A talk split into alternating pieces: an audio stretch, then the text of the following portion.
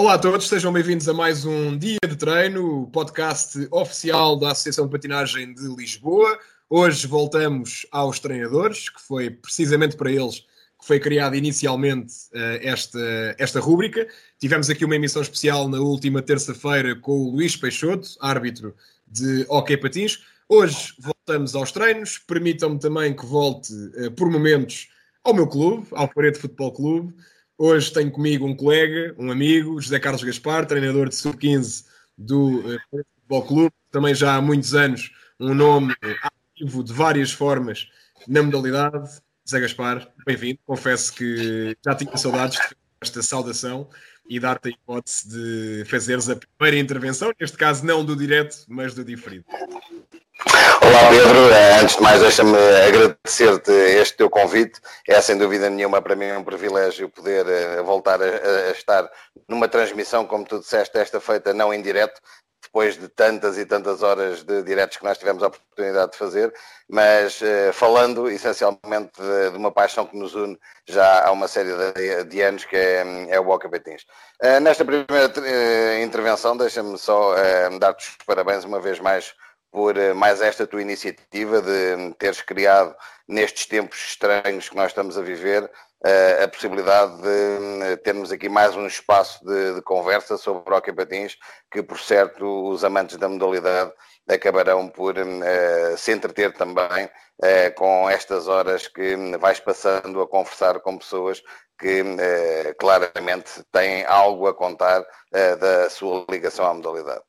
Deixa-me só partilhar esse, esse, essa parabenização com, com o João Pires, com o presidente da APL, que foi, sem dúvida, o, o grande mentor aqui deste, desta, deste, deste desafio, deste podcast e também de outras dinâmicas que vamos promover uh, no futuro, quando tudo voltar ao normal, para os treinadores. Zé Gaspar. Deixa-me também enviar então também um, um, grande e forte abraço ao, ao João Pires. Uh, eu que acompanhei os primeiros passos dele uh, na, na Associação de Patinagem de Lisboa, na altura ainda com a AP Lisboa TV, e fico muito satisfeito de perceber que a dinâmica que ele tem vindo a, a dar à Associação de Patinagem de Lisboa tem permitido que uh, o Hockey Patins, em particular, continue a ser cada vez mais uma referência e sem dúvida nenhuma que a Associação de Patinagem de Lisboa é claramente a associação de referência do hockey patinado nacional. Muito bem, agora que já usaste a expressão hockey patinado, já podemos continuar a nossa, a nossa conversa, é uma expressão sempre engraçada de ser utilizada. Família de hockeyistas, aí em casa, pergunto-te... É verdade. Uh, tu que, que és o patriarca de uma família que está quase sempre uh, fora de casa, uh, a acompanhar vários jogos, sejam eles quais forem. Às vezes, quando não há jogos de algum de vocês, vão na mesma ver algum inventamos, jogo. Inventamos jogos para ir ver. Uh, como é que é estar há um mês em casa, não só para ti pessoalmente, mas também para uma família inteira que se habituou já há muitas décadas a viver muito mais nos pavilhões do que em casa? É verdade, é, é, tem sido realmente um, um, desafio. Como eu há pouco dizia, vivemos tempos diferentes, tempos estranhos para os quais não estávamos claramente preparados. No nosso caso concreto aqui em casa, ehm, no outro dia, em brincadeira, dizíamos que provavelmente já passámos mais horas em casa neste mês do que se calhar nos últimos dois ou três anos, eh, o que significa dizer que efetivamente ehm, estamos ehm, a viver um, um período muito, muito diferente daquele que estávamos habituados. Uh, ainda assim, uh, acho que temos-nos adaptado relativamente bem. Tenho a sorte de ter algum espaço uh, aqui na, em casa que nos permite fazer alguma atividade física. Tenho também a sorte de ter no meu filho mais velho, no André, um personal trainer, que é o curso que ele tirou e a atividade que está a desempenhar profissionalmente, o que também vai ajudando é que nós nos mantenhamos ativos e tenhamos sempre mais alguma coisa diferente para ir fazendo diariamente. Mas olha, a, a mesa nestes tempos também é uma tentação, não é? É, e, e na bocado, eh, ainda antes de iniciarmos esta conversa para o podcast, um, te dizia que uh, um dos problemas que, que, tenho uh, realmente constatado é o aumento de peso. Uh, se, se ele já era muito, agora ainda é maior, mas uh, vou tentar cada vez mais uh, conseguir uh, equilibrar as coisas de maneira a que quando isto acabar eu próprio me consiga equilibrar. Vais continuar a ser um peso pesado da modalidade, isso está assegurado, portanto a boa notícia, a boa notícia é essa. Zé Gaspar, faz hoje uma semana precisamente que soubemos oficialmente que os escalões de formação, uh, formação, quer dizer, não, dependendo do conceito de cada um de formação, basicamente os escalões abaixo de séniores. Os não séniores, sim. Os não séniores. Uh, Anulou-se definitivamente as competições dessas equipas, portanto ficam uh, interrompidos definitivamente e sem qualquer história os campeonatos nacionais e regionais, qualquer competição de que escalão, seja de que escalão for. Uh, a formação, eu penso que falava disso com o Caleta há, há uns dias, foi um pouco esquecida nesta, nesta discussão, na minha perspectiva. Eu acho que desde cedo se, se pensou que a formação à partida estaria automaticamente cancelada. Agora que é um facto consumado e sabendo que estavas a treinar uma equipa de sub-15 e outra também, tanto duas equipas, os sub-15A e B do Parede, que tinham legítimas aspirações tanto no Campeonato Nacional como na Taça APL. Tinhas também dois atletas no, a caminho da seleção regional uh, de Lisboa pergunta que eu te faço é o que é que achas desta decisão? Uh, que impacto vai ter nos clubes, na vida de cada um e especialmente numa geração uh, do último ano, essencialmente os jogadores do último ano, seja em que escalão for, que certamente ficaram uh, muito prejudicados. e caso não concordes, que plano B é que poderíamos ter aqui para tentar resolver aquilo que ficou por resolver desta época? É assim, são, são diversas questões que eu vou tentar rapidamente abordar. No que diz respeito à, à anulação do, dos campeonatos, era algo que já se previa, principalmente a partir do momento em que, inclusive, o próprio governo, em termos de programa escolar, também determinou que só mesmo os, em regime de exceção no, no acesso à, à faculdade é que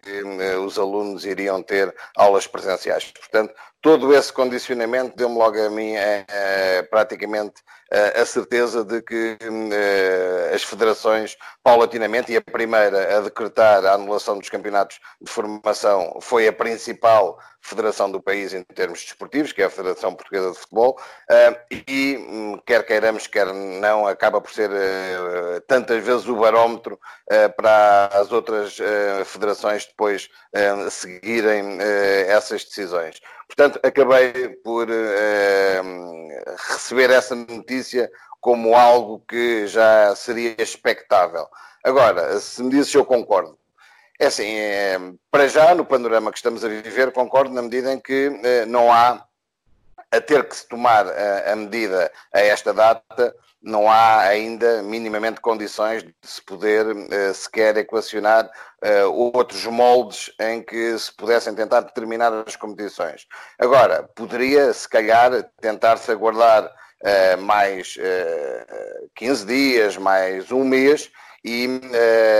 ver se daqui a um mês haveria então ainda nessa altura possibilidade de obviamente dentro de um outro modelo competitivo, permitir que uh, os clubes pudessem ainda concluir uh, a sua época desportiva. Mas, uh, volto a dizer, primeiro, claramente terá que estar sempre a saúde pública. Vivemos momentos que ninguém esperava poder viver e para, para os quais ninguém estava claramente preparado, e como tal, acho que as pessoas têm, por vezes, a tendência de questionar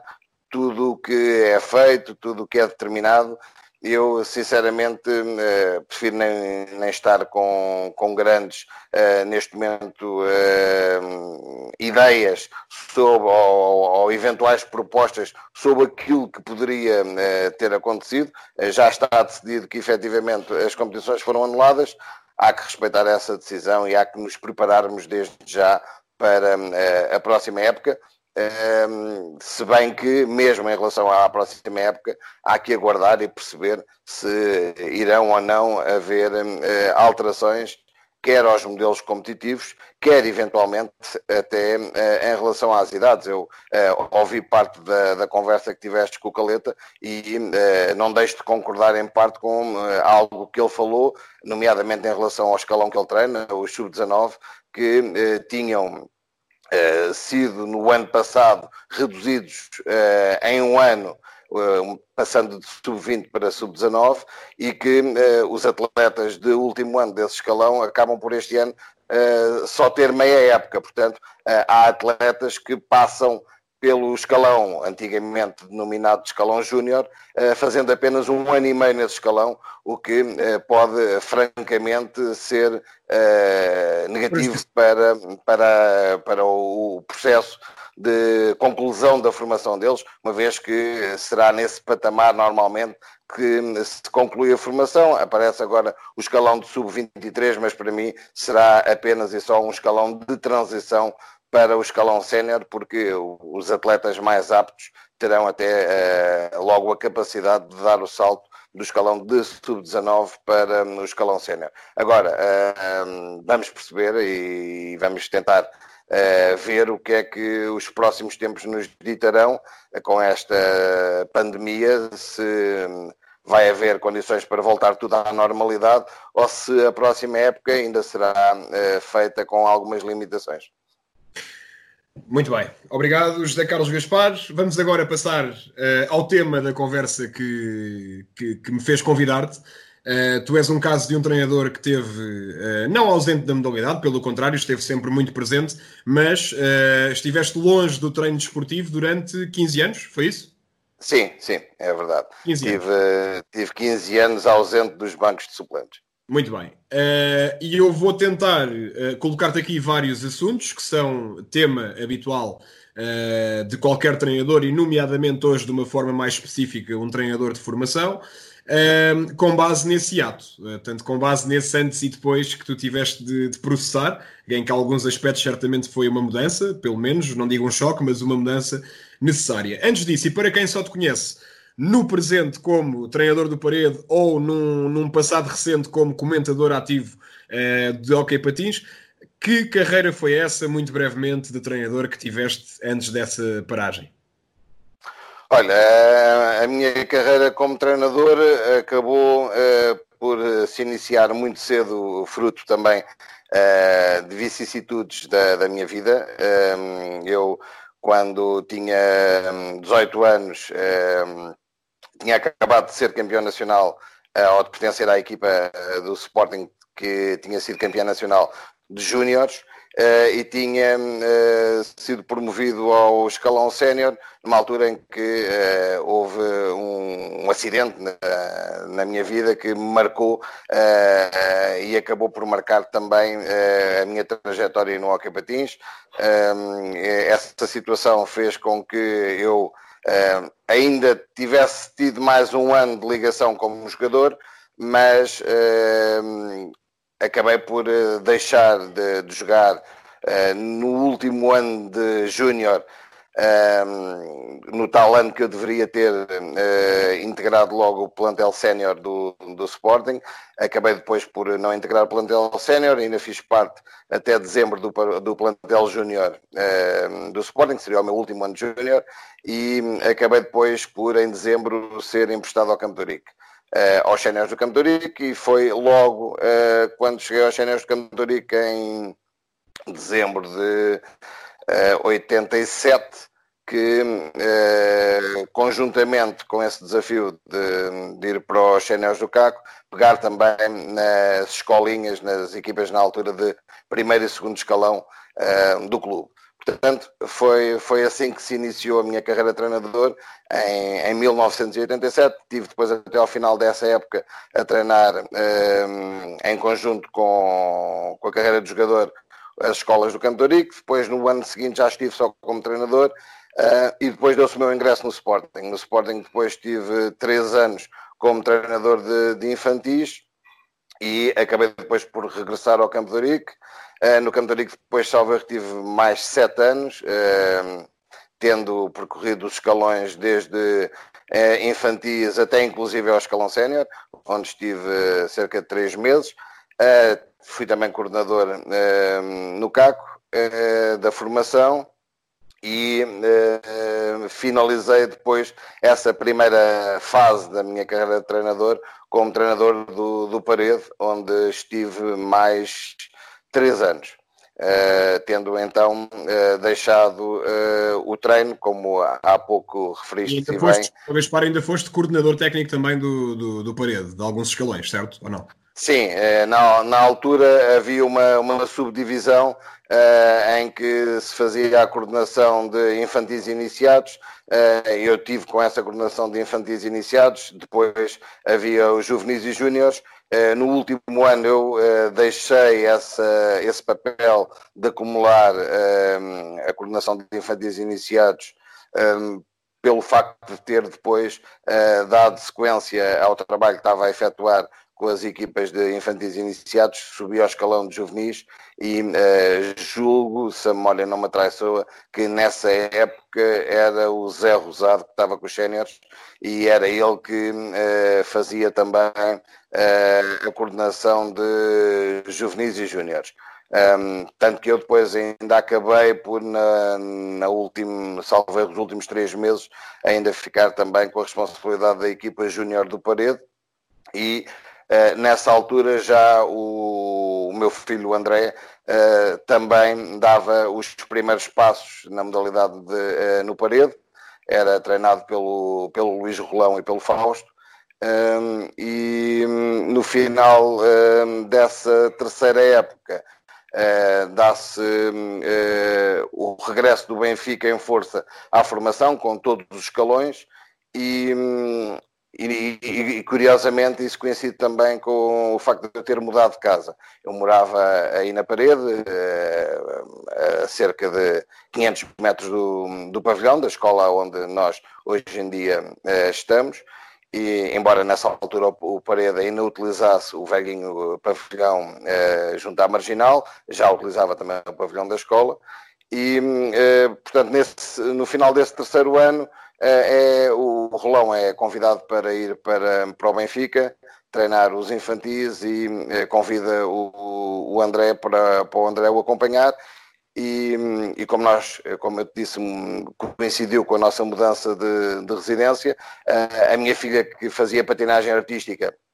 ao mudarmos para a Margem Sul, também pretendeu continuar uh, ligada à modalidade ela ainda eh, teve alguns meses uh, ligada aqui a um clube na Margem Sul. O André acabou então por aceitar o. Uh, acabámos por aceitar o convite, obviamente ele era infantil e a decisão partiu, obviamente, também de nós pais.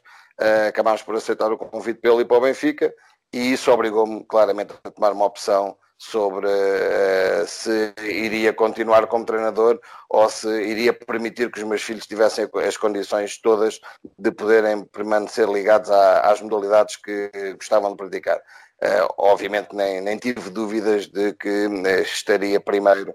a felicidade e a oportunidade de dar aos meus filhos a possibilidade de continuarem a fazer aquilo que gostavam e foi, foi essa razão que me levou a estar depois 15 anos afastado de, dos bancos de suplentes e do, do treino de, de hockey patins.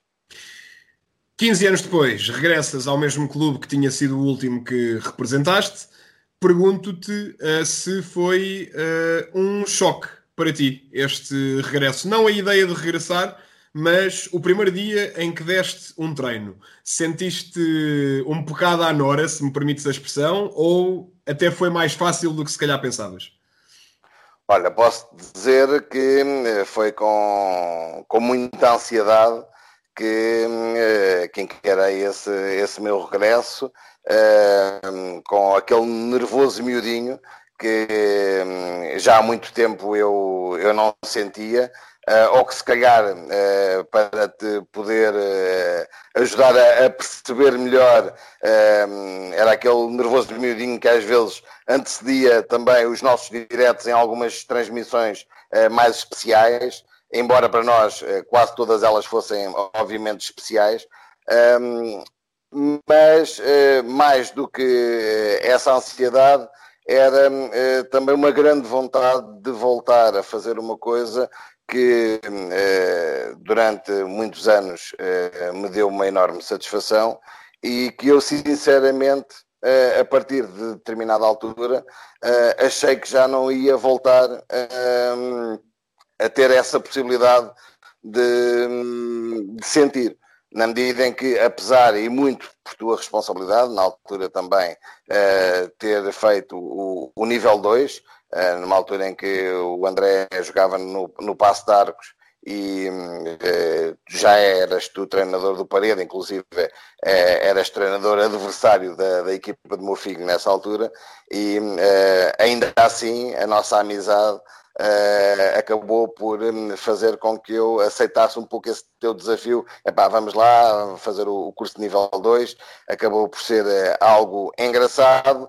e se calhar esse terá sido o clique para me despertar de novo para a possibilidade de ainda reequacionar um regresso uh, às leads como, como treinador de hockey. Felizmente, depois, uma vez mais por tua influência, uh, acabaram por se conjugar numa série de fatores e um deles também, já agora uh, poderemos falar sobre ele, que era aquele, e é aquele que se calhar uh, maiores dificuldades me vai criando na minha gestão diária como treinador um, do Sub-15 do Parede, um, mas depois de conseguir ultrapassar uh, todos esses dilemas e conseguir conjugar todos os fatores. Vamos falar, vamos falar desse, desse, desse fator que tu, que tu agora enunciaste. E que sabe, sabes qual é, como é óbvio,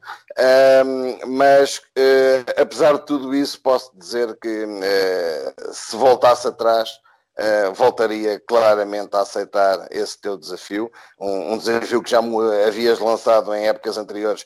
mas que na altura não, não tinha conseguido conjugar toda a minha, todas as situações da minha vida pessoal que me permitissem aceitá-lo. Uh, felizmente, uh, a época passada isso foi, foi possível e volto a dizer felizmente porque uh, não estou nada arrependido, antes pelo contrário, tem sido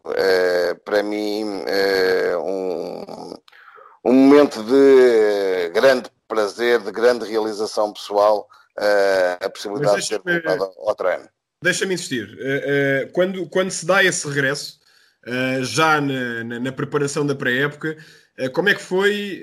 teres de planear um treino 15 anos depois? Teres de te apresentar numa pista 15 anos depois, com, com uma geração de miúdos uh, que, que têm a mesma idade que alguns dos que tu treinaste, mas são gerações completamente diferentes, uh, que passaram, por exemplo, a revolução tecnológica. Portanto, é, é um hiato de 15 anos que, que é representativo de, de uma mudança Sim. cultural, de uma mudança uh, até na forma mais simples de estar, seja em que situação for. Portanto, é, era um bocadinho essa experiência que eu, que eu gostava que tu desses nesta, nesta resposta.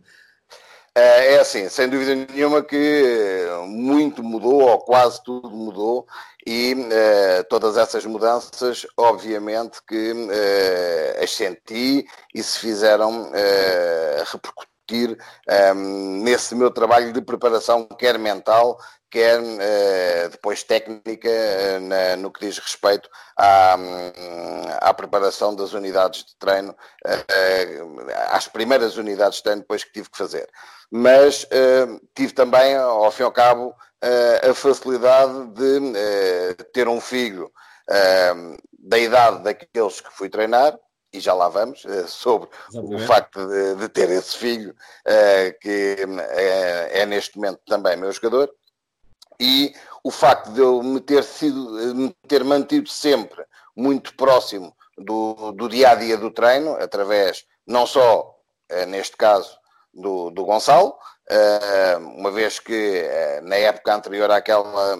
eh, em que eu ingressei no Parede, Gonçalo estava no Benfica e eu acompanhava diariamente ou acompanhava semanalmente os três treinos que ele fazia no Benfica, portanto estava perfeitamente identificado com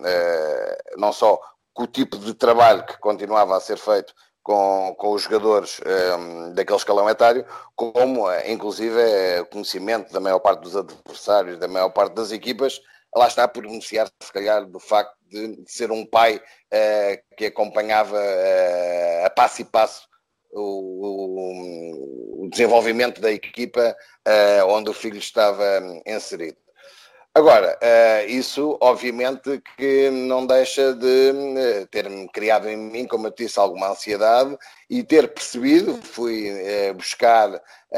algumas coisas muito antigas, algumas que só agora, inclusive nesta quarentena, coisas que eu procurei na altura, só agora é que eu encontrei,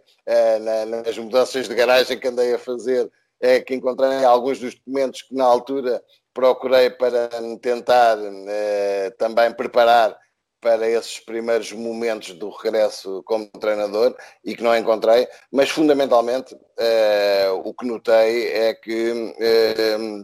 fazendo essa analogia com o passado, em que o, acho que o jogo evolu evoluiu muito, essencialmente ao nível tático, mas existem alguns conceitos que eh, já na altura eu defendia e que eh, pelo menos tentei colocá-los de novo em prática nos primeiros tempos para ver se efetivamente eles eram ou não ainda eh, importantes e chego à conclusão que há coisas que acabam por ser quase como que intemporais. no processo queres enumerar? No processo de formação base do, do jogador. E claramente, que passando então a enumerá-las, tem a ver com uh, a patinagem específica do, do hockey patins. E foi uh, uma das coisas logo com que eu me deparei foi uh, notar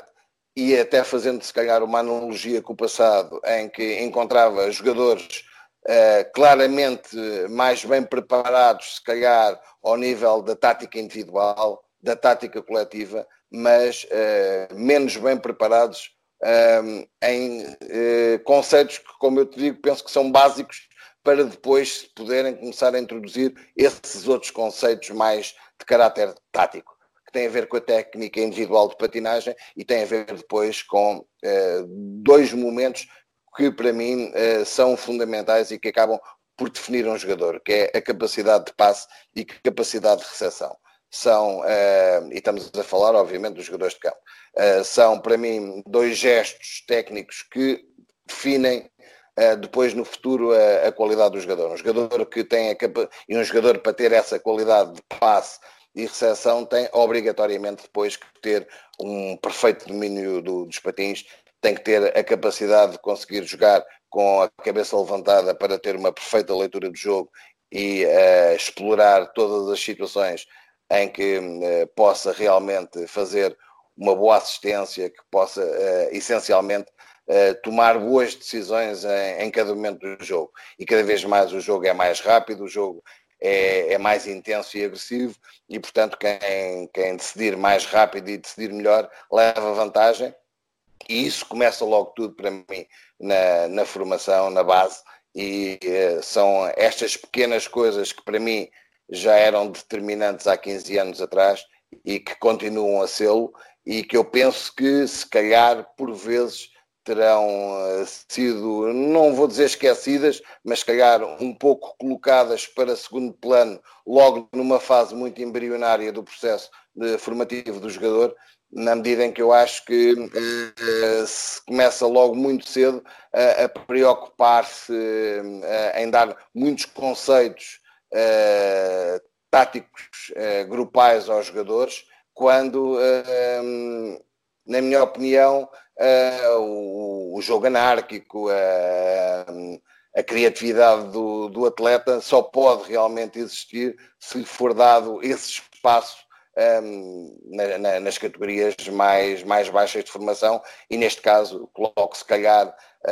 a fronteira da transição em que a exigência tem que depois começar a ser quase que total ao nível do compromisso tático da equipa, será provavelmente o escalão de sub-17.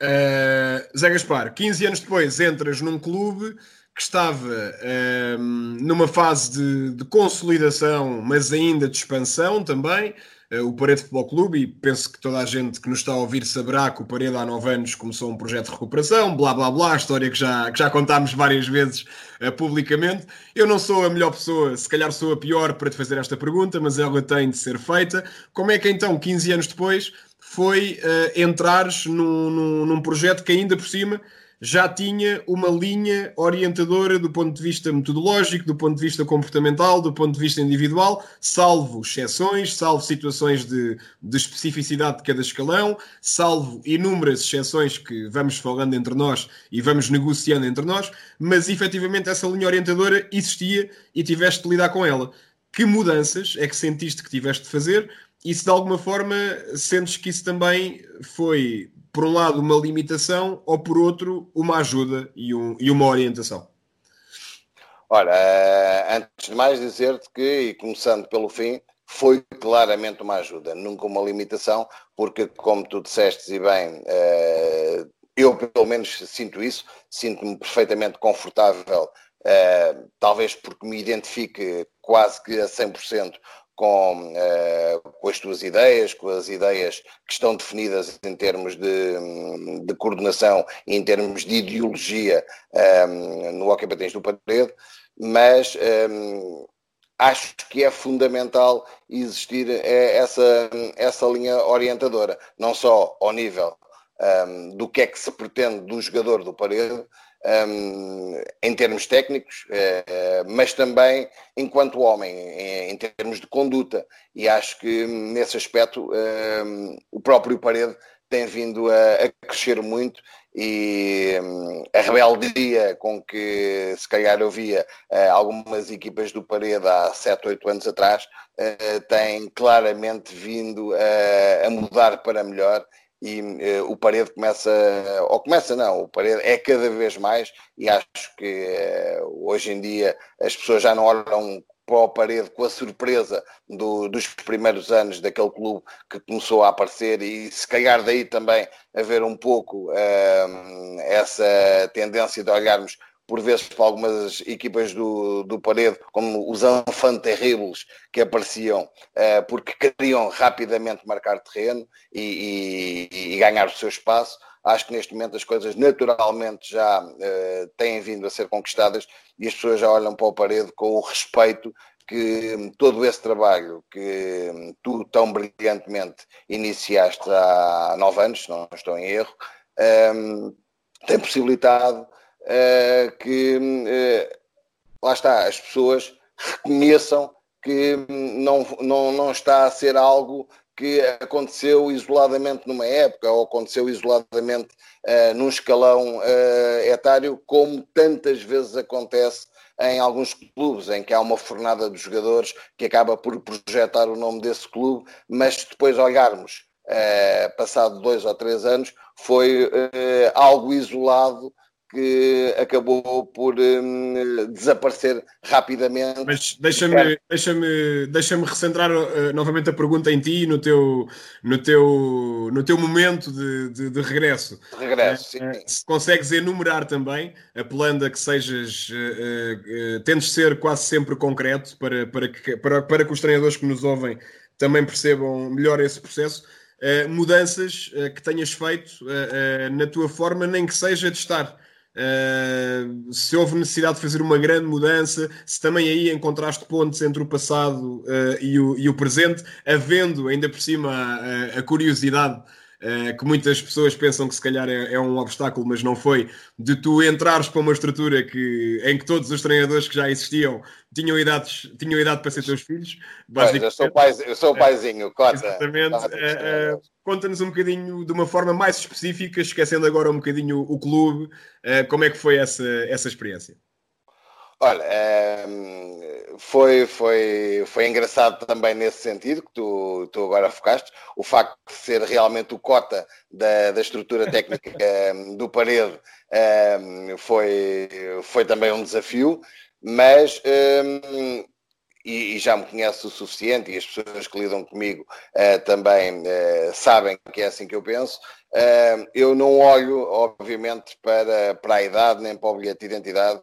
um, da, das pessoas quando toca a fazer avaliação um, do seu mérito profissional, do seu mérito, neste caso, enquanto líderes e, e treinadores de, de hockey patins. Portanto, eu, acima de tudo, quando me fizeste eh, o convite e, e me desafiaste a integrar um, ehm, a, a, equipa técnica do Parede, uh, olhei para uma estrutura e reconheci nela um, a capacidade de me ajudar a regressar, porque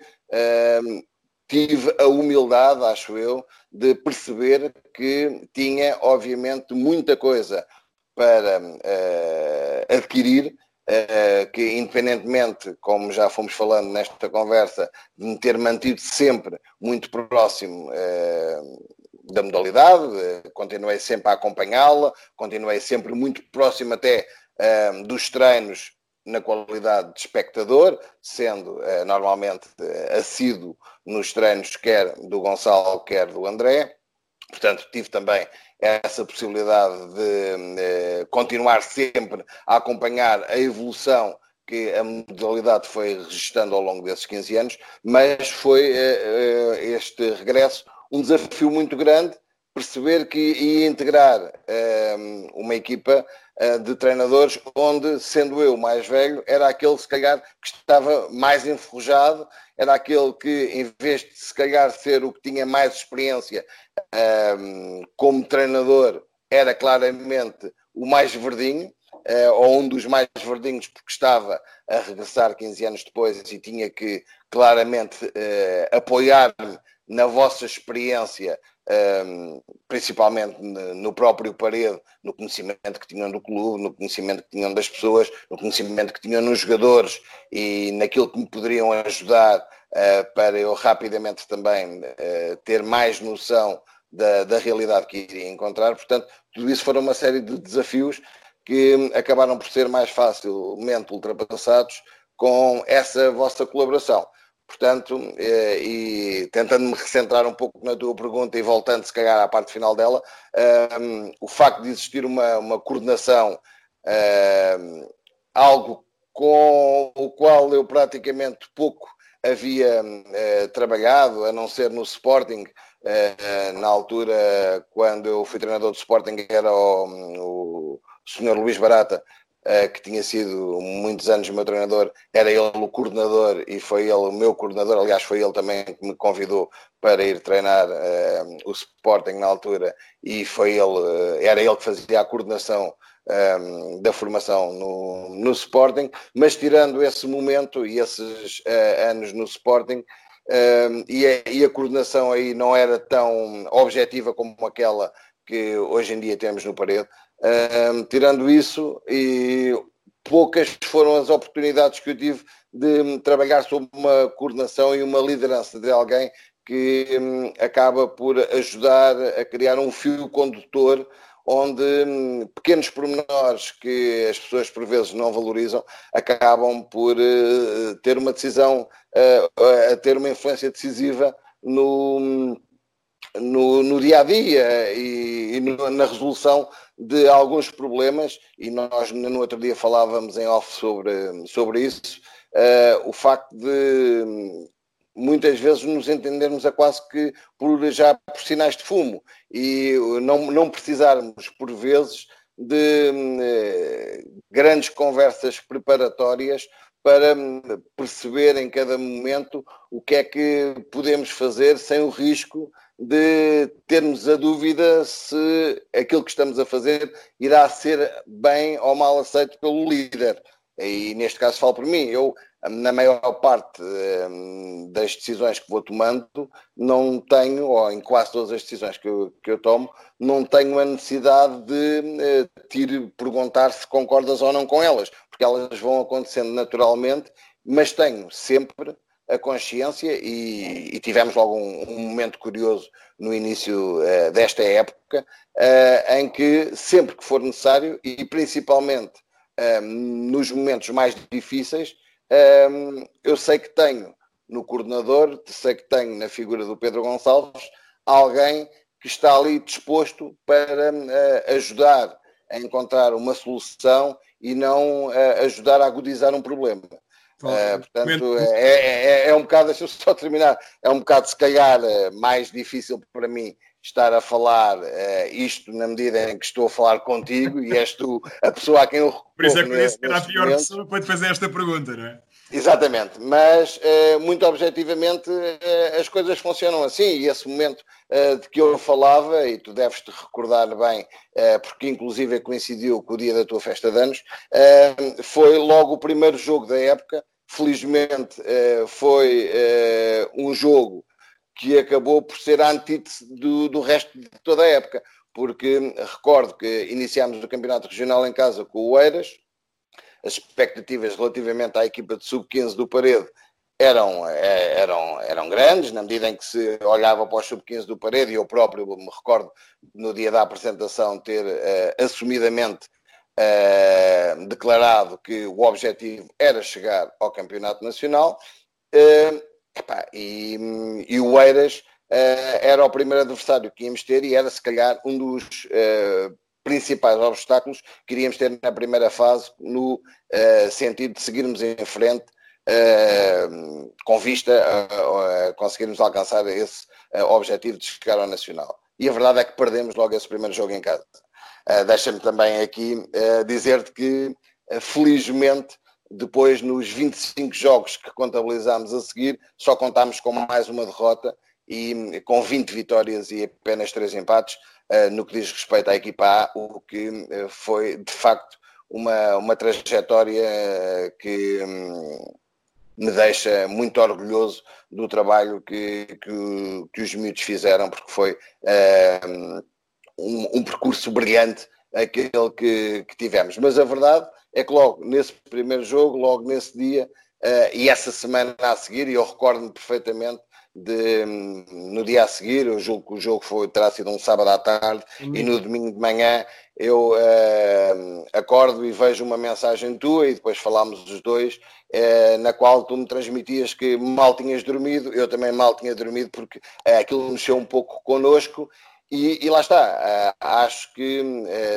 são estas coisas que obviamente não são do domínio público, mas que ajudam a perceber depois a força uh, que cada vez mais um clube como o Parede vai, vai transmitindo semana após semana com uh, o registro, uh, neste caso também competitivo das, das suas equipas, que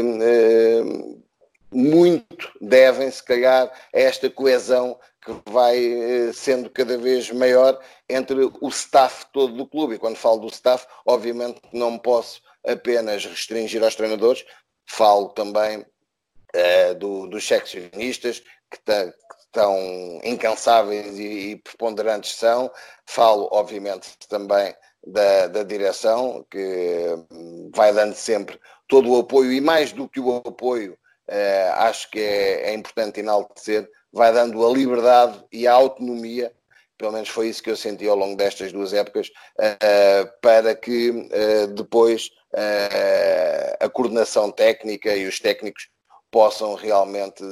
desenvolver o seu trabalho e nesse aspecto o, os meus parabéns porque acho que nem todos os dirigentes têm a capacidade de dar essa autonomia e essa liberdade e essa confiança aos seus treinadores. Olha, Zé Gaspar, vou-te agora pedir para centrarmos um bocadinho mais a conversa em aspectos de pormenor e vamos direcionar-nos aqui um bocadinho mais para o treino e para a gestão propriamente dita de uma equipa de sub-15 nos dias de hoje. Começo uh, por entrar lá dentro, entrar na, nas quatro tabelas uh, e perguntar-te, um, ehm, como treinador de formação, isto, eu pergunto isto porque é muito frequente, especialmente agora que, que são constantes os fóruns de, debate e de, e de conversa, como o, o, que nós estamos a ter aqui, é muito frequente termos treinadores de, do alto rendimento ou, ou, da competição, ainda que amadora, a criticar o trabalho de formação uh, que se faz. Eu, eu próprio sou um deles em, em alguns aspectos. Um, por isso eu pergunto o que é que para ti, se quiseres enumerar 4, 5, 6 pressupostos,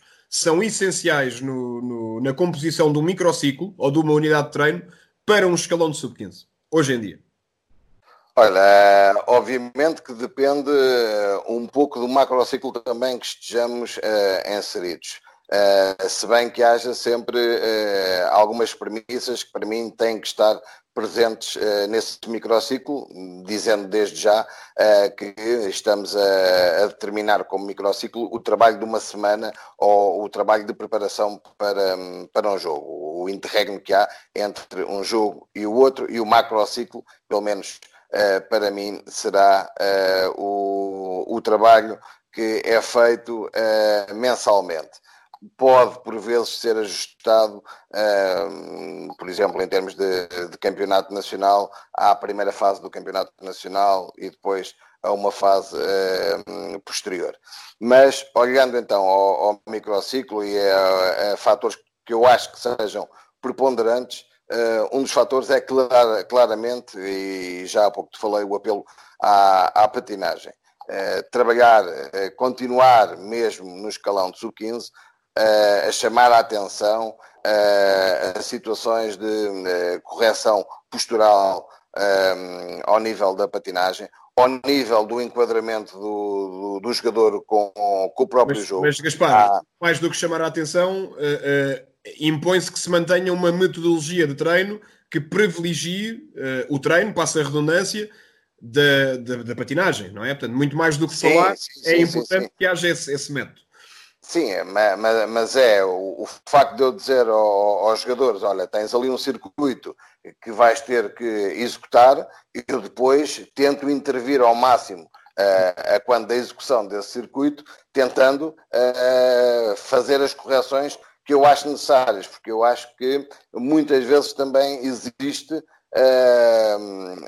essa falha de, e já me aconteceu por diversas vezes, ver treinos em que por muito bem que esteja idealizado o exercício, se não houver depois nenhuma intervenção do treinador uh, durante a execução do, do, exercício para proceder a algumas correções, uh, eu acho que o exercício uh, só por si não consegue resolver todas as carências que o atleta possa ter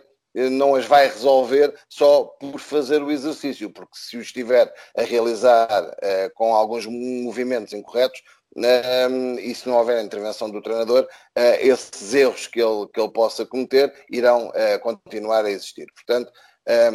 há essa preocupação da minha parte de fazer, promover exercícios específicos de patinagem, exercícios específicos de controle de bola, de passe, de recepção, são, para mim, uh, situações que têm que fazer sempre parte de pelo menos uma unidade de treino nesse microciclo. Uh, dirias, que, dirias que se quisesse atribuir uma percentagem a esse trabalho específico do microciclo, andaria à volta de 15, 20, 30%, por aí? Uh, se calhar os 30% uh, seria uh, uma, uma percentagem perfeitamente aceitável, se bem que e eu este ano, por exemplo, tinha uh, claramente, uh, e já a época passada isso também acontecia, tinha claramente uh, essa, essa necessidade, apesar de ter duas equipas do mesmo escalão, tinha duas equipas com estágios de evolução diferentes. Uma era de, essencialmente de primeiro ano, a equipa B, a outra era toda ela, aliás, era maioritariamente o Diogo Berto é, era de primeiro ano também, mas todos os restantes atletas eram de segundo ano, o que lhes dava a eles também, se calhar, eh, já maior eh, evolução em, em, em alguns pormenores técnicos e que eh, acabavam por exigir de mim uh, outro tipo de, de, abordagem e se calhar, e se calhar não, e garantidamente que as unidades de treino que eu preparava para a equipa B não eram uh, normalmente iguais às que uh, fazia com, com a equipa A. Depois... Vamos, só, vamos só esclarecer que estamos a falar de, de equipas que têm uh, no seu microciclo, na grande maioria das vezes, e salvo uh, raras exceções, uh, três unidades de treino que rondam os 60, entre os 60 e os 90 minutos, sendo que na maior parte das vezes são os 60 e os 70 ou 80 minutos, por aí. Sim, embora uma dessas unidades fosse uma unidade que era partilhada com, com outro escalão. A equipa B eh, fazia uma unidade de treino partilhada com o Sub-13 e a equipa A fazia uma unidade de treino partilhada com o Sub-17, o que, eh, desde já te digo, eh, acho que é um, uma situação que vejo com muito bons olhos e que hum, gostaria de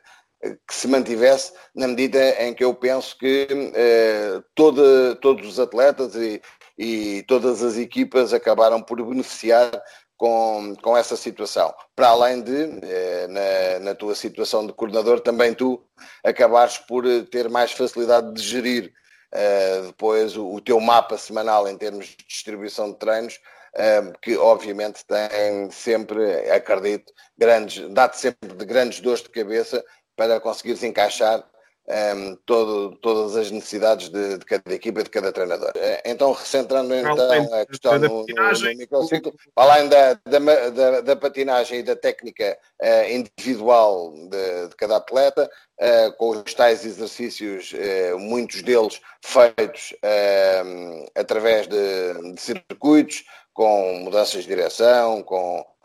skills ao nível do, do controle de bola, com travagens e uh, sprints,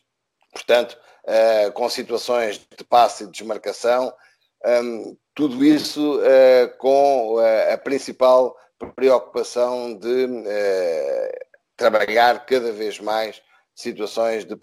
de, de, patinagem, de passe, de recepção e controle de bola, sempre com uma grande preocupação também no levantar da cabeça. Eh, que é também uma das, para mim, das preocupações que deve existir num, num treinador de, de, formação, porque eh, cada vez mais eu sinto que o jogador que decidir eh, mais rápido tem vantagem. E, e, para se tomar uma boa decisão é realmente fundamental conseguir dominar a bola de cabeça levantada para se conseguirem tomar essas, essas decisões. Depois, ehm, uma outra parte do treino ehm, que digo-te só praticamente eh, nesta minha segunda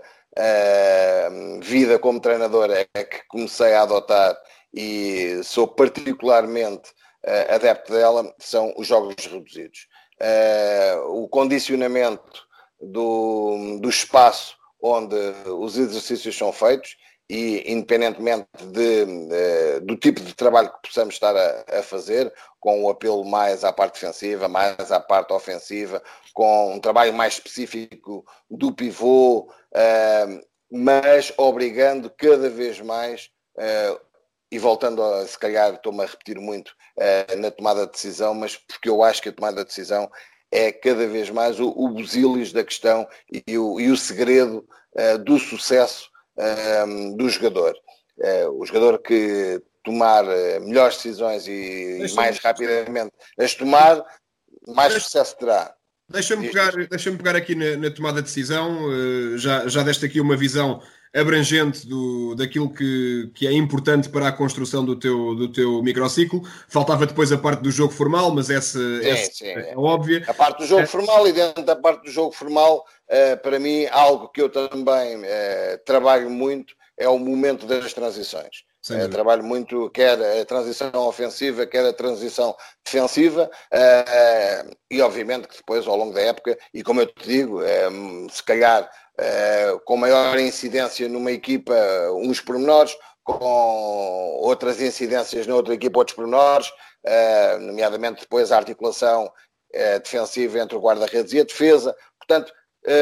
se calhar noções que, lá está, na minha primeira vida como treinador, ainda não estavam muito trabalhadas principalmente em termos de conceitos ao nível da formação. Uh, Lembro-me do saudoso António Livramento uh, já trabalhar algumas de, destas situações uh, na altura em que eu deixei de ser jogador e, que o, e que o António Livramento começava a cada vez mais a sua fulgurante carreira também ele como treinador, em que também ele foi para mim, se calhar, para além de um, de um, dos maiores jogadores do mundo, se não o maior jogador do mundo, também terá sido um dos maiores treinadores, se não o maior treinador do mundo, uh, principalmente por lá está, porque via mais além e foi dos primeiros a defender seriamente a defesa individual, vários modelos defensivos que deixaram de ser estáticos, como aqueles que, nos quais eu cresci. As defesas zonais, os quadrados, os losangos, isto também um pouco para se perceber um, aquilo que me fez crescer no hockey patins e aquilo que é a realidade do hockey hoje em dia. Talvez daí eu também defenda ainda hoje, eh, e sabes que sou, sou um defensor disso, eh, que muitas vezes eh, o ser criativo como treinador não é só em termos de marcações individuais, não é só em termos ofensivos, muitas vezes conseguir no próprio jogo, no decorrer do próprio jogo, apresentar vários modelos defensivos que podem, mesmo na defesa zonal, alterar do 1-2-1 para o 2-2. Tudo isso podem ser situações que, se bem trabalhadas, podem, eh, por vezes, condicionar o adversário, surpreender o adversário. E acredito que quem venha dessa escola mais antiga, se calhar tenha mais uh, vontade de pôr em prática esses sistemas defensivos regionais em determinados momentos do jogo do que uh, a escola mais atual e jovens como tu que uh, provavelmente quando começaram a jogar já pouca gente jogava habitualmente nesses sistemas defensivos e que começaram claramente a entrar em desuso, mas que a meu ver por vezes são, são esquecidos e hum, deixa-me deixa -me, deixa -me pegar aí na, na parte do treino da tomada de decisão, uh, que é uma, é uma expressão que cada vez mais se tem utilizado nestes fóruns sobre hockey patins. Uh, Pergunto-te onde é que acaba o espaço daquilo que o treinador acha que está certo ou errado e começa o treino da tomada de decisão. Como é que tu consegues dar a cana ao jogador em vez de lhe dares o peixe? Porque o é... é que o jogador é... também consiga errar e acertar no seu trabalho de forma a treinar a sua tomada de decisão, sem que o treinador lhe faça a papinha toda, digamos assim. É bem, olha, eu há pouco falava-te que acho hum, que é muito importante uh, deixar que os jogadores tenham espaço para errar, dar-lhes espaço para, para a sua criatividade e hum, a tomada de decisão, uh, a meu ver, passa um pouco pela responsabilização uh, que nós, treinadores, temos que conseguir incutir ao jogador. Explicar quais são as zonas do ringue em que hum, ele pode ser mais criativo e onde a sua tomada de decisão pode, podendo ter um, um caráter decisivo em termos ofensivos, pode não pôr em causa o equilíbrio defensivo da equipa, um, ao passo de que uh, há outras zonas do ringue, independentemente uh, da qualidade uh, do jogador, em que esse jogador sabe que está proibido de, como nós costumamos dizer, de inventar, está proibido de, se calhar, um, ter vários tipos de tomadas de decisão que de alguma forma possam, no caso de correrem mal, uh, pôr em causa o equilíbrio da, da, equipa. Não sei se era bem eh, esta a pergunta ou era esta a resposta que, que estarias à, à, espera, mas eu encaro muito a tomada de decisão como uma responsabilidade individual do jogador, que, que compete ao treinador lhe criar nele, jogador, a confiança necessária para ele perceber que há realmente zonas do ringue em que ele pode ser determinante e que, se a sua tomada de decisão for boa, pode realmente ter uma influência decisiva. Mas lá está, mas lá está. Uh, é, aí, é, aí, nessa parte que eu, que eu gostava de entrar, na parte do uh, como é que nós definimos que a tomada de decisão uh, é boa ou má. E, e, para te ajudar, eu acho que um, nos sub-15, no, no escalão de sub-15, já começa a ter de entrar a capacidade de análise, ou seja, o treino da tomada de decisão pressupõe quase um terreno desconhecido em que tu não consegues validar ou não validar a decisão de um atleta teu sem também saberes a informação que o teu adversário te está a dar. Acho que foi, acho que foi claro, não é? Sim, claramente que sim. É claramente que cada vez mais uh, estamos a falar um pouco da ação-reação, uh, cada vez mais que uh, a inteligência a tática de cada jogador um, e a maturidade nestes escalões uh, é também decisiva. Num escalão de sub-15, a maturidade do, do, do jogador acaba uh, tantas vezes por, por ser decisiva. Um, tem uma, uma influência muito grande, mas é muito difícil uh, ao treinador ter uma, uma intervenção uh, muito grande nessa tomada de decisão. Eu prefiro claramente dar uh, várias uh, ferramentas ao jogador e dar-lhe várias hipóteses do que é que ele pode fazer em cada momento, um, mas claramente, e daí eu falar uh, na tomada de decisão individual do, do jogador, claramente um, depois uh, passar essa responsabilidade para o, para o, jogador e o apelo ser, é pá, tu tens qualidade suficiente para, em determinado momento, e volto a dizer, condicionado sempre a um, ao último terço do ringue, se, se para, para uh, tentar explicar melhor e, e, facilitar um bocadinho melhor uh, a imagem, vá lá, do, do modelo que eu defendo, uh, se calhar no último terço do ringue dou muito maior liberdade ao atleta para essa tomada de decisão. Obviamente que depois Uh, há uma série de condicionantes que vamos trabalhando ao, ao, longo da época que ajudam o atleta a perceber se, uh, em função da reação do adversário, se é o e momento. das suas próprias capacidades e também das suas próprias capacidades. Obviamente, e das suas próprias capacidades, e, e por isso é que nós, já neste escalão de sub-15, vamos muitas vezes trabalhando alguns movimentos na equipa para potenciar as qualidades individuais de, de alguns jogadores. Uh, portanto, um, no último terço, obviamente, se nós o fazemos a todo ringue, no último terço tentamos criar, obviamente, situações que possam privilegiar as maiores valias dos nossos jogadores, sem, eh, nesta fase, eh, termos uma grande preocupação com o adversário. É óbvio que depois que à medida que, que, a competição vai evoluindo, e no caso em que já estávamos com a equipa A na primeira fase do Nacional, em que já eh, estávamos a defrontar alguns adversários pela quarta e quinta vez, eh, sendo que esses adversários claramente eram os melhores, por isso é que eh, já, já, tinha, já os tínhamos tido por adversários na fase final do regional. Voltávamos é, na, preparação, na preparação desses jogos, tu já colocavas desses jogos de mais alto nível, já colocavas informações sobre o adversário nas tuas abordagens? É, era, era, precisamente isso que eu estava a dizer. Uh, apesar de, por princípio, no escalão de sub-15, eu entender que um, o meu foco tem que estar totalmente virado para os meus jogadores, para a minha equipa. Uh, a minha preocupação é corrigir a minha equipa e não estar uh, muito preocupado com a equipa adversária. Obviamente, quando se chega a, a, esta fase, e estes jogos que chamas de, de, alto nível, ou pelo menos jogos contra adversários que já, uh, para além de os conhecermos relativamente bem, já nos vão criando umas dificuldades para as quais é necessário estarmos uh, preparados, e é óbvio que aí já começa uh, a aparecer a informação que normalmente lhes era passada logo uh, à segunda-feira, que era o primeiro treino que nós fazíamos semanalmente, uh, e depois era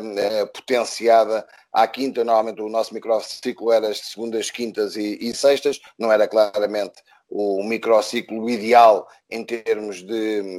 periodicidade do, dos treinos, mas uh, ainda assim conseguíamos as três unidades semanais habitualmente e trabalhávamos uh, essencialmente depois, à segunda dava-lhes a informação, depois à quinta e fundamentalmente à sexta trabalhávamos mais em pormenor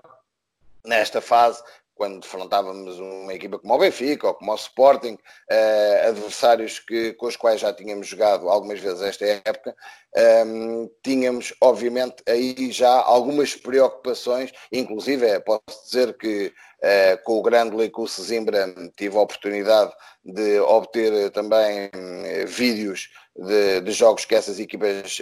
haviam disputado. Mas, era, mas eram, eram, eram indicações muito abrangentes. Porque Sim, neste... mas indicações muito, muito abrangentes não, não fazia ainda nenhum trabalho, por exemplo, como aquele que muito bem vocês vão fazendo já ao, ao nível sénior, como eu sei que o próprio Daniel Mestre já começa a fazer um, eh, no, no sub-17, com edição de vídeo. Não, eh, era meramente um, um trabalho com uh, uma informação mais genérica, verbal, que eu ia passando aos jogadores. Uh, quando eu entendia que havia, e houve casos em que isso aconteceu, uh, a necessidade de um trabalho mais específico de marcação a alguma unidade da equipa adversária, os jogadores ou o jogador com quem eu pretendia fazer esse tipo de marcação, obviamente que tinha uma informação mais abrangente sobre as características desse adversário e essencialmente sobre a forma como eu pretendia que hum, fosse feita uh, a marcação uh, a esse jogador adversário, mas tirando isso, como eu te digo, uh, a regra era obviamente preocupar-nos com nós próprios, preocupar-nos com a estratégia que eu entendia que poderia vir a ser a melhor para o, o jogo seguinte. Obviamente que essas estratégias estaria sempre relacionada com o adversário que iríamos ter pela frente, mas quando isso falas, não significaria. Quando falas, de, eu... quando falas de estratégia, uh, estás a falar exatamente do quê? Estou a falar exatamente da, da estratégia. Se íamos jogar logo com uma pressão mais alta de início, uh, se íamos jogar num bloco mais baixo, se íamos uh, jogar com uma situação que, por exemplo, acabámos por fazê-lo, recordo-me que eh, na, na, fase final do, do regional, porque já sabíamos que o, que o adversário iria eh, fazer uma marcação individual a uma unidade nossa, preparámos a equipa para jogar muito tempo em 3 para 3 e eh, praticamente retirámos esse, esse jogador nosso do, do jogo de ataque formal em vez de jogarmos em 4 para 4, jogávamos em 3 para 3, tínhamos mais espaço para jogar e trabalhámos claramente uh, esse modelo no sentido de, de alguma forma, tentarmos uh, aproveitar uh, o facto do, do, adversário nos permitir jogar em 3 para 3. Prontos, quando eu te falo de estratégia, tem a ver é com, com estas nuances. Só para ficar. Inclusive, claro, e, posso dizer, olha, o, o último jogo que efetuámos da equipa B, na taça APL, mudámos claramente uh, a nossa estratégia, porque sabíamos que íamos jogar contra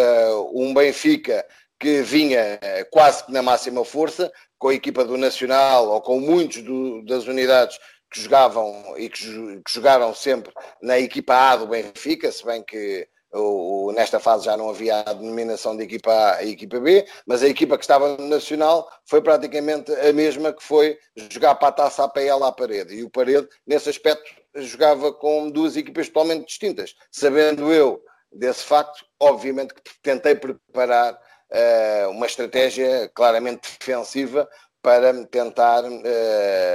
evitar um, resultado muito volumoso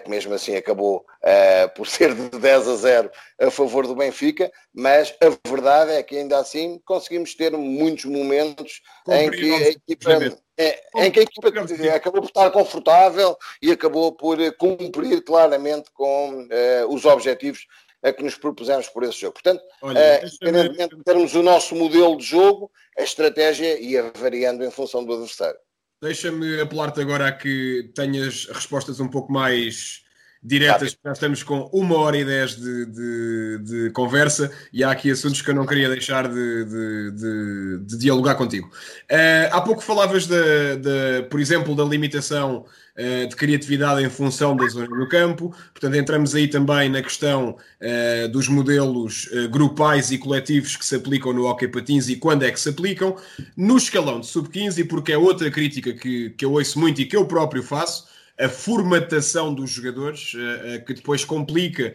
eh, quando eles chegam a sub-20 e a séniores porque não têm cabeça para tomar decisões de uma forma responsável. Onde é que se separa concretamente em quê? Na, na concepção do teu modelo de jogo para sub-15, na orientação da tua equipa, concretamente, como é que se consegue separar a formatação do jogador da orientação do jogador? Eu sinceramente não, não sei o, o que é que tu uh, chamas de formatação do jogador. Formatação, uh, falar vulgarmente de jogadas, por exemplo, jogadas e jogadas e jogadas e jogadas, coisas que depois fazem com que o jogador não seja capaz de tomar decisões essencialmente ofensivas uh, lá está, com uma boa tomada de decisão e esteja preso uh, à jogada 1, à jogada 2, à jogada 3, ou mesmo a modelos de jogo uh, mais rígidos, como nós vemos em algumas equipas séniores, é por aí. Falando de uma forma mais aberta, é por aí. Sim, sim, sim, sim, ok. Então é assim, eu claramente que sou um, um defensor de, hum, de jogadores criativos, de jogadores que muitas vezes, como se costuma dizer, saem da caixa, que nos oferecem momentos imprevisíveis que acabam tantas vezes por um, desequilibrar e ser decisivos. Para que isso aconteça, obviamente que aquilo que tu chamas de formatação do jogador uh, é para mim algo que eu tento uh, evitar que exista. Se bem que exista um modelo de jogo, porque uh, as tais jogadas de que tu falas, mentir-te-ia se dissesse que também não as trabalho, mentir-te-ia se dissesse que também não existem uh, meia dúzia de movimentos que fomos trabalhando ao, ao longo da época e que uh, tentávamos por vezes pôr em prática, uh, mas acima de tudo o que existe é um modelo onde os jogadores têm que perceber que se devem movimentar em cada momento do jogo. Zonas do ringue que devem estar ocupadas em função uh, da movimentação que, que, a equipa vai fazendo e, que, que, permitem que em todos os momentos a equipa esteja equilibrada no ringue. O que é que é isso de, de equilibrado no ringue? É, é estarem é, posicionados de forma a que se perdermos a bola, por exemplo, haja a possibilidade de evitar que o adversário saia, por exemplo, em situações de 2 para 1 um, para a nossa baliza. Portanto,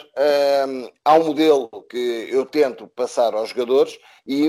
há pouco, quando falávamos da tomada de decisão, eu dizia-te que para mim a tomada de decisão é dar uh, máxima liberdade ao jogador, mas com responsabilidade, criando-lhe a responsabilização dele saber que há momentos em que pode realmente uh, ter essa liberdade do apelo à sua criatividade, mas que há outros momentos e outras zonas do ringue onde praticamente uh, ele tem que estar então aí formatado de forma a, a, não criar riscos desnecessários e a não desequilibrar a equipa. Não sei se consegui Sim, ser é, será, rápido. Uma, não será uma formatação, serão, serão princípios de jogo que são. São princípios de jogo, mas que se calhar obrigam a alguma formatação, porque se calhar na zona intermédia eu raramente vejo com bons olhos, embora já tenha acontecido situações em que se calhar o jogador desbloqueou uh, o jogo através de uma ação iniciada aí em que teve que correr o risco de, sendo o último, driblar um adversário, ir para cima dele e seguir. Uh, mas lá está, é ao fim e ao cabo um, um momento que eu normalmente digo ao atleta que não quero que ele uh, corra esse risco. Portanto, acabo de alguma forma por condicioná-lo ou formatá-lo naquela zona do ringue, dizer-lhe, aqui o que eu quero é que jogues com segurança, o que eu quero é que se vier um adversário e lhe vires as costas e, se for necessário, que infrinjas uh, os 5 segundos e prefiro dar a bola ao adversário. Acho que aí, acho que aí estamos a falar de, de, princípios de jogo e comportamentais com base no contexto. Não estamos a falar daquela formatação negativa que eu. Sim, que essa eu, formatação negativa do, dos jogadores empurra bolas epá, nem pouco mais ou menos, não, não, não me identifico minimamente com ela Muito e, bem. Como eu te digo, sou 100% adepto do, do jogador criativo. Muito bem. Uh, Gaspar, uma, uma, outra coisa em que eu vejo muita classe dos treinadores uh,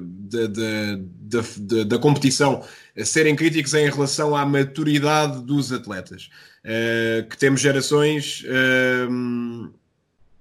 que cada vez mais teimam em crescer tarde. Obviamente que isto também tem a ver com, com, com a sociedade, com, com o atual paradigma uh, de, de que, que, matura os, atletas e os homens, como tu dizias há pouco. Mas uh, qual é, como é que tu caracterizas, como, se calhar com uma pequena viagem ao passado, a esses tais, uh, essa tal experiência antes da paragem de 15 anos, como é que caracterizas o perfil dos atletas hoje em dia do hockey patins, desta geração que está agora nos sub-15, essencialmente ao nível comportamental?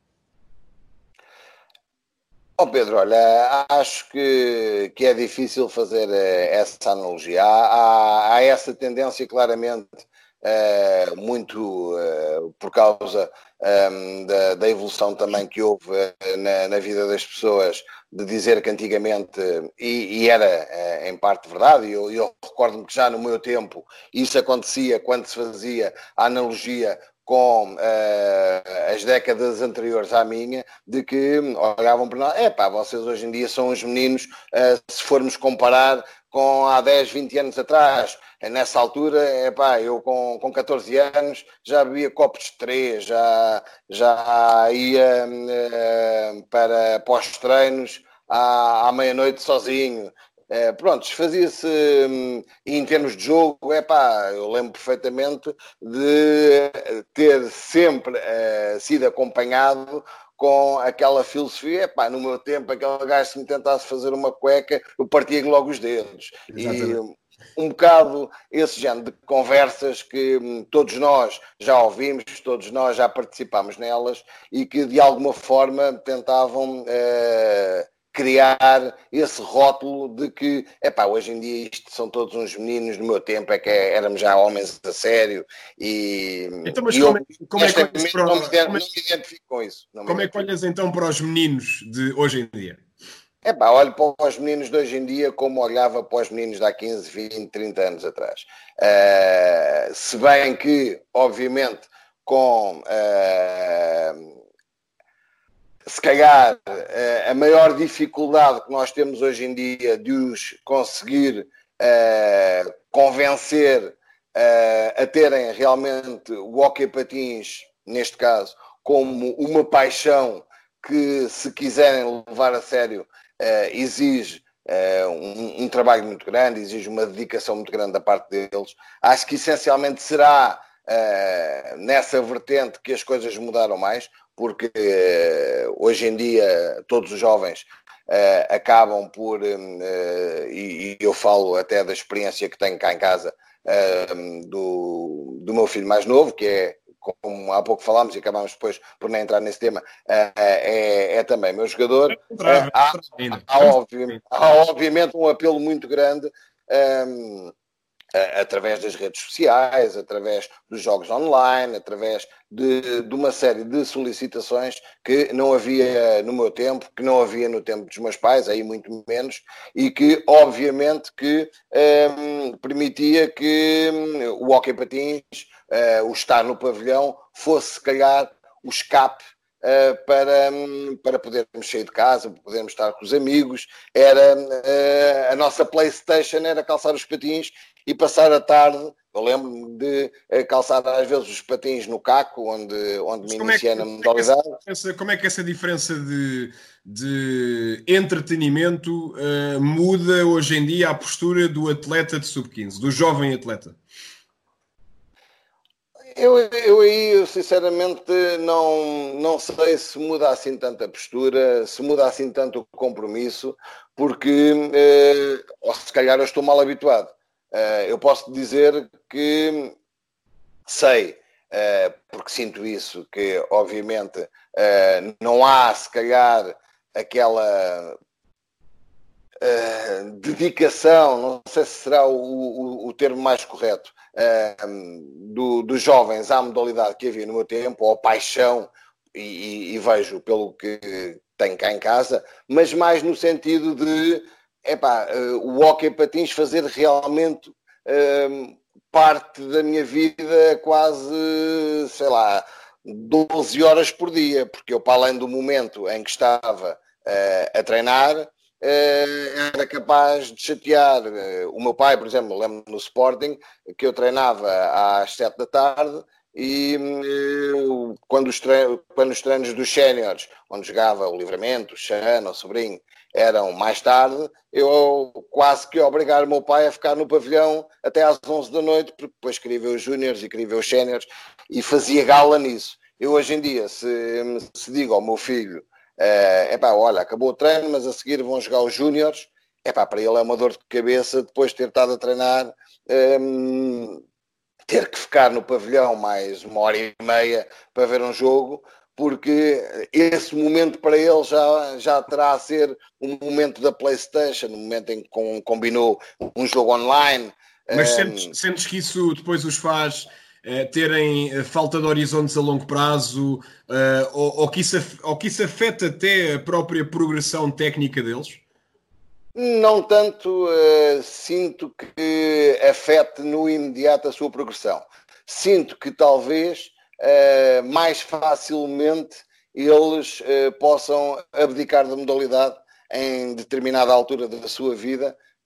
porque não olham, lá está, para, para, a modalidade com a mesma paixão, com o mesmo entusiasmo com que se calhar a, a maior parte daqueles de, da minha geração olhavam. Portanto, se calhar mais por aí, muito, muito honestamente, uh, ao nível de, de um dia para o outro, uh, quase que poderem dizer assim, epá, olha, pronto, já este ano, por exemplo,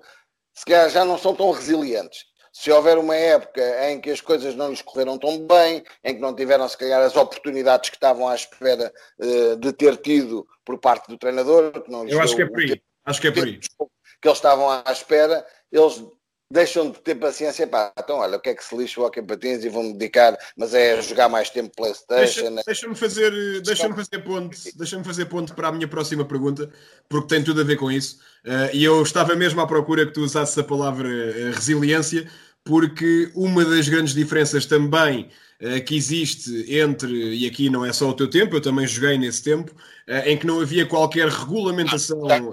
jogaste muito tempo calma, tu és muito mais não, novo. Cheguei, cheguei, no tempo, cheguei no tempo em que não havia qualquer regulamentação para utilizar jogadores na formação e os treinadores jogavam com quem eh, bem lhes apetecia. Portanto, há também essa diferença hoje em dia e apesar de ser eh, saudável para o desenvolvimento técnico, eh, obviamente, e também humano dos atletas, se calhar faz com que eles tenham as coisas um pouco mais garantidas quando não querem chegar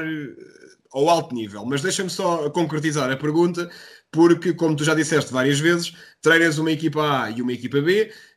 Um, continua hoje em dia a acontecer, ainda que com algumas regras, o desafio de jogar e de não jogar, o desafio de equilibrar uh, a motivação, não, não é a palavra certa, mas enfim, a motivação ou um, o estado de alma, digamos assim, dos atletas e cada vez mais dos pais. Uh, como é que hoje em dia se faz esta gestão, Zé Gaspar? Olha, é, é, se calhar um dos maiores desafios que é colocado a um treinador de formação, porque uh, temos que perceber claramente que uh, somos treinadores de formação, estamos a lidar com, com jovens de 13, 14, 15 anos e que muitos deles obviamente que eh, podem, eh, nesta fase, como eu te digo, eh, por não haver, se calhar, essa resiliência ou essa capacidade de terem que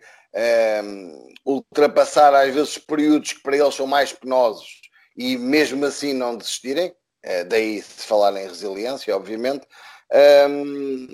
e o treinador tem que ter a consciência que por vezes pode ser realmente decisivo um, na continuidade ou não do, de um jovem na, na, modalidade. Portanto,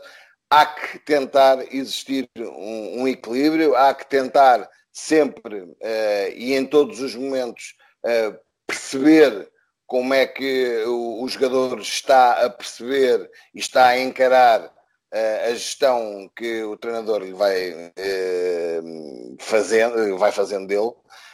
Um, há que tentar depois equilibrar, uh, por vezes também, uh, e tu falavas nisso, e nós não podemos de maneira nenhuma ignorar o ambiente familiar em que o, atleta está inserido, porque muitas vezes acabam por ter os feedbacks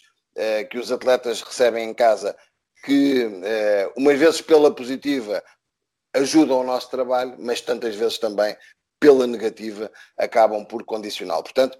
uh, o treinador aí tem que, tem que ser realmente um gestor uh, de recursos humanos e tem que tentar perceber bem todas essas uh, situações e tentar depois tirar o melhor partido possível delas de forma a não deixar cair nenhum dos atletas. Porquê é que achas que essa os pais não resistem uh, a ter essa, às vezes essa má influência uh, na, na, na, gestão diária do clube e nas decisões do treinador e, obviamente, na, nas carreiras dos filhos? Olha, porque eu acho que muitas vezes os pais é, tendem a querer viver o momento que é dos filhos. Muitas vezes eu acho que os pais vivem mais intensamente é, as carreiras dos filhos e sofrem mais eles pelas decisões que os treinadores tomam do que propriamente os atletas ou pelo menos do que propriamente os atletas, num momento em que ainda não estiveram em contacto com, com os achas pais. Que, porque, achas que porque depois acabam por ser influenciados pelas reações que, obviamente, os pais possam ter. Achas que o caminho para, para evitar que os pais tenham essa má influência é optar uh, por aquela postura sisuda, carregada, ausente completamente de diálogo e de informação, Uh, portanto, se estás mal, muda-te porque eu não, nem sequer vou falar contigo. Ou, por outro lado, de uma forma, hum, enfim, com algumas regras, de uma forma regrada, abrir também uh, o diálogo aos pais, trazê-los para a gestão diária, e eventualmente explicar uma decisão à outra. Achas que é possível fazer isso hoje em dia? Uh, acho que sim, acho que é possível promover esse diálogo. Uh, eu sou claramente adepto de que Uh, os pais, uh, os familiares, as pessoas que habitualmente acompanham os atletas fazem parte da solução e nunca do problema. Sou totalmente contra a opinião que eu sei que existe junto de muitos treinadores de que os pais são um mal necessário. Recordo inclusive uh, palavras de um treinador que quem anda nos meandros do hockey sabe que o ideal era treinar uma equipa do Casa Pia.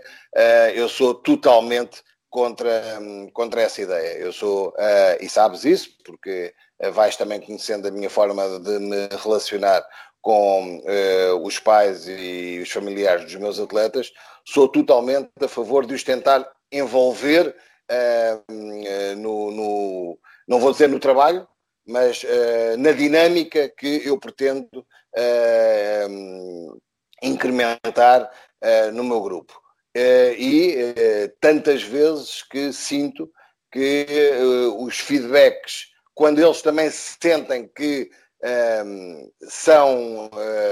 bem tratados por nós, e isto não se pode nunca, em momento algum, confundir com o permitir que a eventual opinião dos pais nos possa uh, influenciar nas nossas decisões, a verdade é que uh, nós não podemos, pelo menos eu acho assim, uh, ignorar que os pais irão ser sempre uh, um fator eh, de influência enorme junto dos atletas. Portanto, quanto mais confortáveis eles se sentirem, quanto mais integrados eles se sentirem, mais facilmente eles irão passar, lá está, como eu dizia, a fazer parte da solução uh, contribuir para que a harmonia seja cada vez mais no grupo. Uh, agora sim, faça ponte entre o treinador e o pai.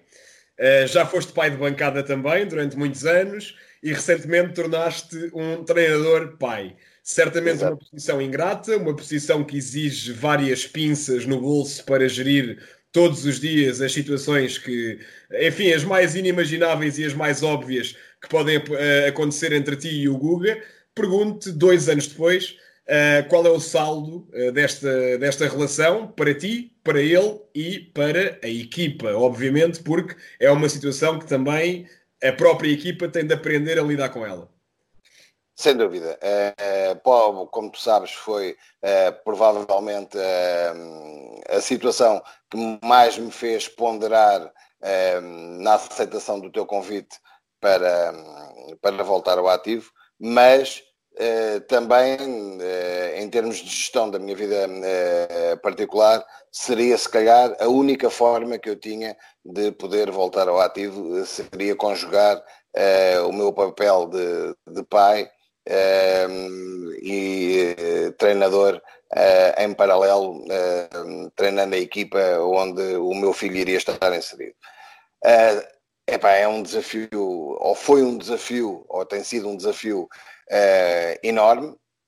uh, confesso que inicialmente uh, foi com pinças que eu uh, tentei ir gerindo os primeiros tempos a minha intervenção. as minhas decisões. A tua intervenção com, com, o Gonçalo? A minha intervenção com, com o Gonçalo e, obviamente, com os demais guarda-redes. Um, tentei desde a primeira hora uh, evitar um pouco aquilo que eu sei que naturalmente me iria acontecer, que era colocar o Gonçalo quase como, uh, não lhe quero chamar bote expiatório, mas sendo quase como o exemplo, qualquer coisa, uh, o, o rigor em relação ao Gonçalo teria necessariamente que ser maior para que não houvesse o risco de alguém pensar, olha, lá está aquele como é em relação ao filho, é muito mais permissivo do que se fosse em relação ao outro. E, portanto, uh, tenha consciência que inicialmente uh, terei uh, abusado um pouco, embora ciente de que isso poderia acontecer, tentei evitá-lo, mas tenho a noção que nem sempre o consegui, e se calhar até meados da, da primeira época, até meio da primeira época, Uh, houve diversas situações que depois acabavam por ter algum, algum reflexo uh, em casa, nomeadamente depois até em termos escolares e tudo, do, do Gonçalo, que sentia que lá está, era se calhar um, um pouco como que o bote expiatório. Qualquer coisinha, lá está, é, é em cima, dizia-me ele, é em cima de mim, depois é que estás sempre a descarregar. Portanto, entendo claramente que por vezes isso terá acontecido. Por outro lado, e era esse, esse o meu maior receio, e, e, como sabes, houve já mais do que uma situação em que uh, eu me senti na necessidade de, de alguma forma, me explicar relativamente a algumas opções e decisões que, que tenha tomado. Uma delas, uma situação que me desagradou e, e, foi logo no início da primeira época, no início da época passada, que levou uh, à saída de um, de um, atleta do clube, em que eu penso que, uh, ainda para mais, a pessoa que esteve na origem dessa situação é uma pessoa que me conhece muito bem, uma pessoa que eu, inclusive, uh, tive em alguns momentos a possibilidade até de o treinar, e acho que foi extremamente injusto a forma como a coisa foi, foi abordada, como as decisões possam ter sido tomadas, porque eu não acabei por não ser ouvido, acabei por até hoje não compreender qual é que tenha sido a, a razão que levou uh, esse atleta a decidir por abandonar o, o. Voltando ao Guga, vamos voltar ao Gonçalo. Pronto, mas, mas só para te centrar isto, porque isto ao fim e ao cabo tem necessariamente a ver com o facto de eu ser treinador uh, de uma equipa onde um dos guarda-redes era meu filho. E eu sei que foi essa situação, ou pelo menos terá sido uh, essa uh, a razão que as pessoas acabaram por dizer ou que levaram as pessoas a tomar essa decisão. Pronto. Dizendo que, obviamente, que sendo o pai, sendo o treinador pai do guarda-redes e havendo apenas um dos guarda-redes que jogue mais habitualmente, necessariamente que a opção acabaria por recair no filho. Portanto, terão sido essas as razões que eu sei que levaram a essa decisão. Mas pronto, Uh, tudo isso fez com que, obviamente, eu na primeira época tentasse perceber uh, quais os prós e quais os contras das decisões que poderia tomar, não pondo uh, nunca, obviamente, em causa o equilíbrio do próprio grupo, o ambiente, que era o que me preocupava mais, sinceramente. Essa situação foi uma situação a que eu falei que pessoalmente me, me me deixou triste, essencialmente, mas que senti que felizmente não abalou minimamente o grupo. Antes, pelo contrário, acho que o grupo até saiu reforçado, acho que o próprio grupo uh, não compreendeu nunca, em momento algum, a razão pela qual isso aconteceu, e daí uh, penso que até se uh, conseguiu ou eu próprio eh, acabei por ganhar mais confiança na, na abordagem que, que, fui fazendo como, como treinador pai, um, na medida em que senti que, uh, independentemente de tudo isso, uh, não houve qualquer tipo de desconfiança do grupo relativamente às decisões que Deixa-me agora, deixa agora colocar o, o holofote no, no grupo, eh, porque uh, é, é, é, muito importante. É, porque em relação, em relação, em relação aos pais,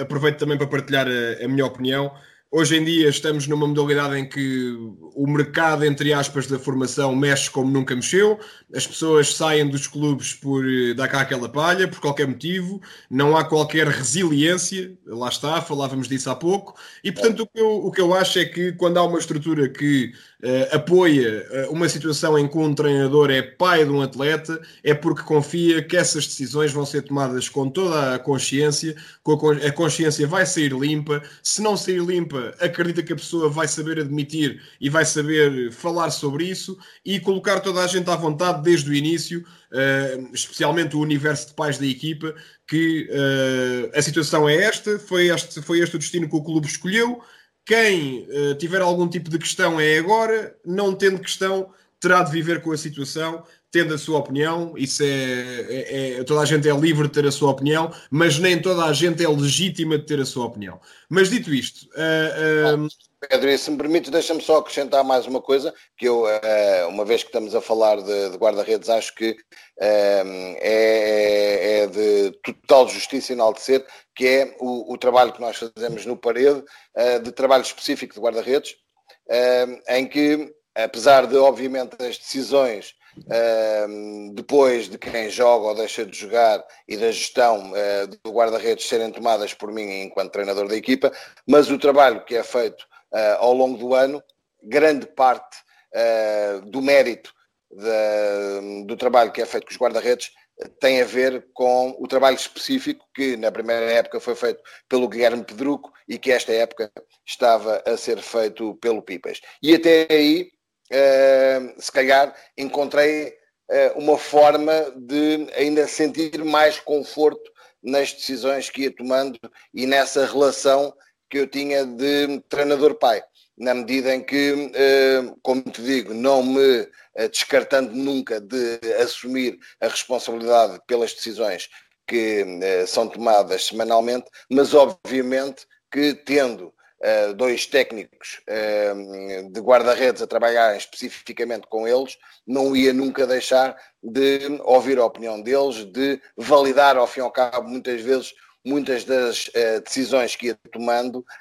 através da opinião que ele e do feedback que, ele me, que eles me iam dando. E posso dizer que este ano né, temos quatro guarda-redes, é algo que eh, aconteceu também já a época passada, quatro guarda-redes no escalão ehm, e o trabalho acho que uh, tem sido realmente fantástico e uh, queria de, de, alguma forma também agradecer uh, ao Pedruco e ao, e ao, Pipas por toda a colaboração e por me terem ajudado muito também nesta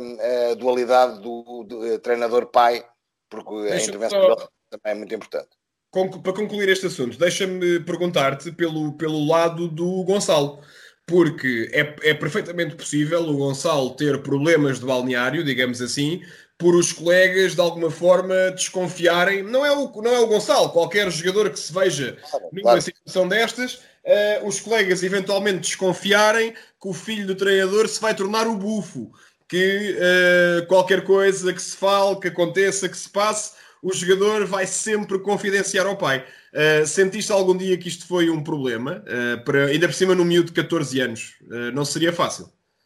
Pois, olha, felizmente nunca senti isso. Posso dizer que inicialmente, quando iniciámos esta ligação ao parede, eu fui logo dizendo ao Gonçalo que ele teria que estar preparado para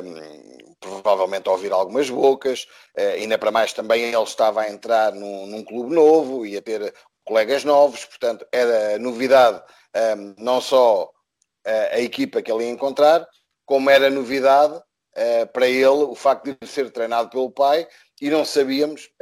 nem ele nem eu, qual é que iria ser a reação do grupo perante uma situação dessas. Epá, felizmente, um, o feedback que, que eu fui uh, tendo foi o melhor. Se alguma vez isso aconteceu, nunca o Gonçalo me transmitiu, mas para quem conhece o Gonçalo também sabe que ele uh, é, é, um puto com, com uma personalidade vincada, é, é um bocado cabeça no ar, brincalhão, uh, e acaba por, com a forma de estar dele, se calhar nem dar muito espaço a que um, os colegas, se calhar, às vezes até se lembrem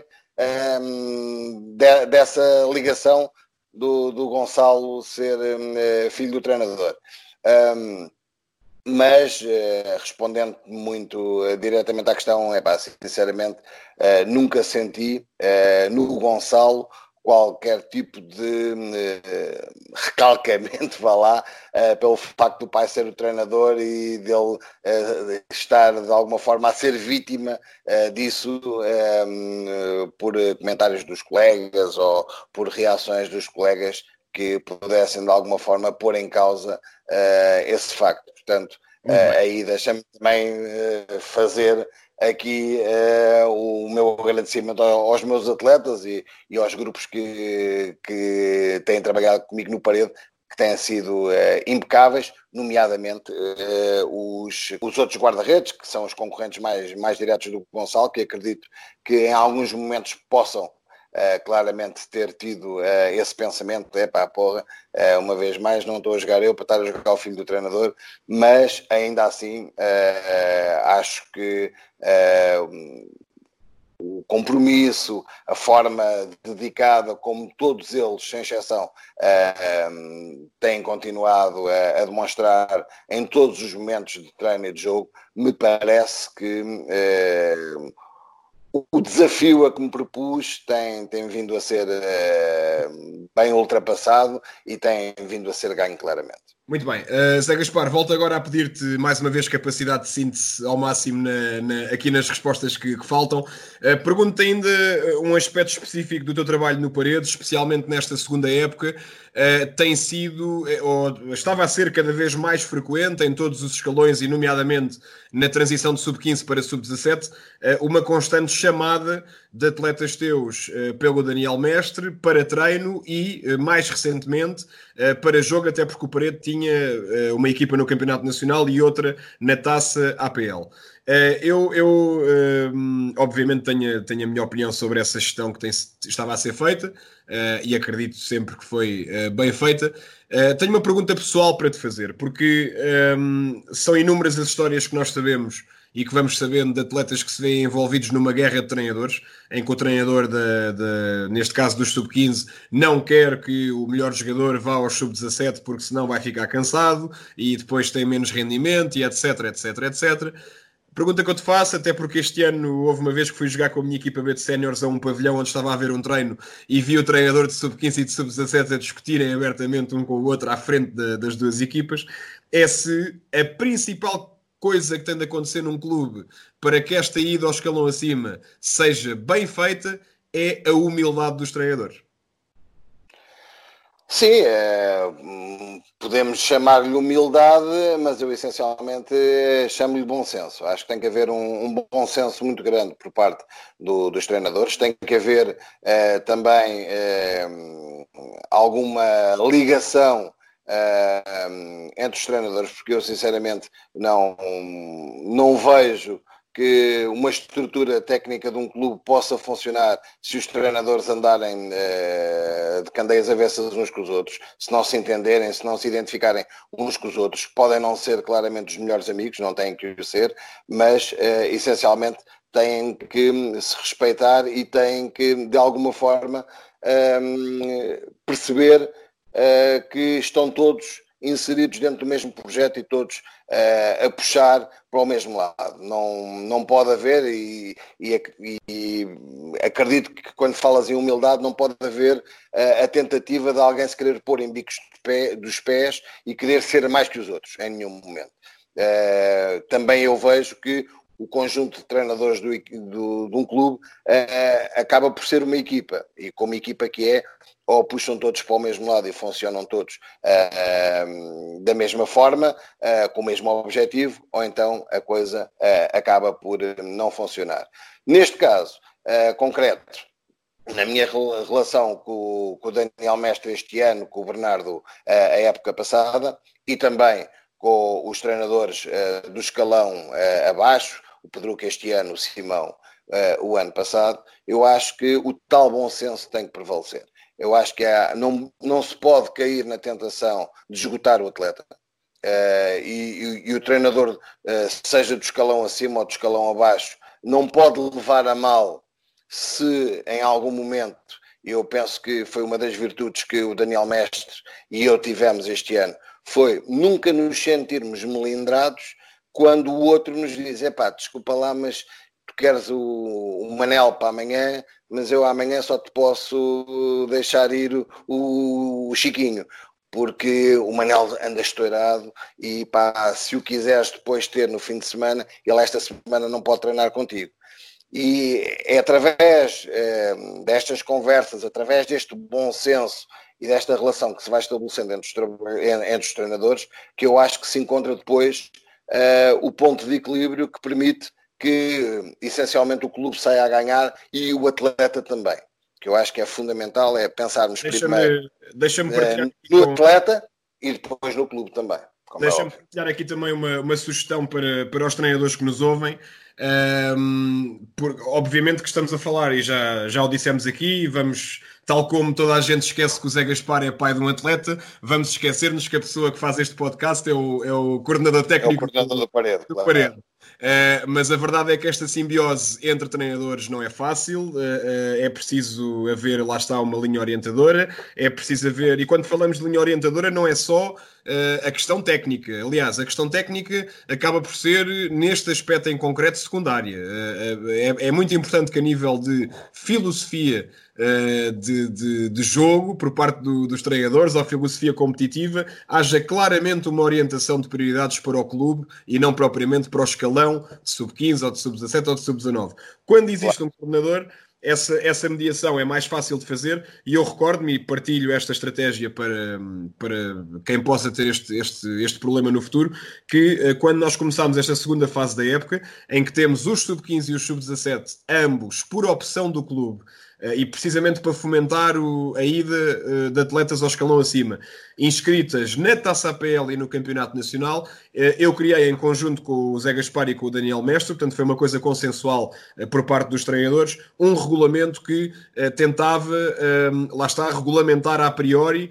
qualquer cenário de decisão mais complicado porque efetivamente tínhamos ali uma, um calendário muito apertado a nível competitivo das equipas se misturássemos os jogos do, do, das competições regionais e das competições nacionais. E portanto foi criado esse regulamento que de alguma forma serviu de ponto de partida para a gestão do, dos treinadores. Se houvesse alguma zona cinzenta ou uma zona omissa, como se, como se costuma dizer no, nos regulamentos, estávamos cá nós, obviamente, para a resolver. O mais importante de tudo eu acho que é a comunicação e os treinadores, como dizia o Zé Gaspar, não se colocarem em bicos de pés e saberem que acima deles está está aquilo que é a gestão do clube e a gestão do, do, do atleta. Zé Gaspar, tiveste nas tuas equipas de sub-15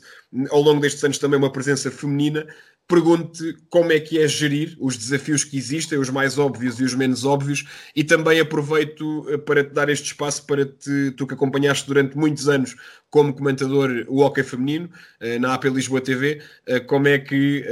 hoje em dia olhas também para a realidade do hockey feminino, sabendo que tens uma atleta que tem as suas aspirações, tem a sua carreira para fazer. No caso do Parede, há mais algumas atletas femininas para, para, para um, crescerem no, no Parede. Uh, como é que, no fundo, se olha para esta realidade das equipas mistas e que futuro é que podemos dar a estas atletas, sabendo que é difícil uh, fazê-las caber na realidade sub-17, sub-19 e sénior?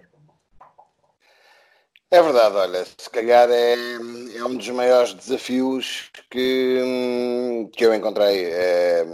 como, como treinador, é, algo que não, não me tinha acontecido é, nesta, nessa primeira vida de há 15 anos atrás, é, na qual nunca havia é, treinado nenhuma menina. Desta vez tive essa felicidade. Uh, este ano com, com a Raquel, uh, que já o ano passado, quer ela, quer a Maria, sendo atletas de sub-13 por diversas vezes, integraram jogos da, da minha equipa B de, de sub-15 e portanto foi e tem sido realmente um, um, desafio na medida em que há claramente e, e, essa diferença vai se acentuando mais à medida que vamos subindo de escalão etário uma, uma diferença entre o desempenho físico uh, do rapaz e, e da rapariga. Uh, até sub-15, uh, como dizia, parece-me que essa fronteira ainda eh, acaba por ser tenue e há algumas meninas que fisicamente são tão ou mais fortes do que um, os rapazes. Uh, mas uh, a tendência é claramente uh, depois em sub-17, 19 uh, sub-23 e séniores, porque como se sabe, uh, hoje em dia até já no escalão sénior, na terceira e segunda divisões, podem existir equipas mistas, mas parece-me claramente que uh, irão ser sempre exceções que a acontecerem. Confirmarão a, a, regra de que uh, o hóquei no feminino só uh, poderá uh, ter uma dimensão cada vez maior, porque realmente o hóquei feminino tem ganho muito terreno relativamente ao passado. Não, não há comparação possível entre a realidade do hóquei feminino hoje em dia e o que se vivia há 10, 20 anos atrás. É, é, é muito mais forte uh, o hockey feminino hoje em dia do que o era então, mas ainda assim, ao nível da formação, existem uh, realmente muitas, muitas lacunas e uh, eu sinto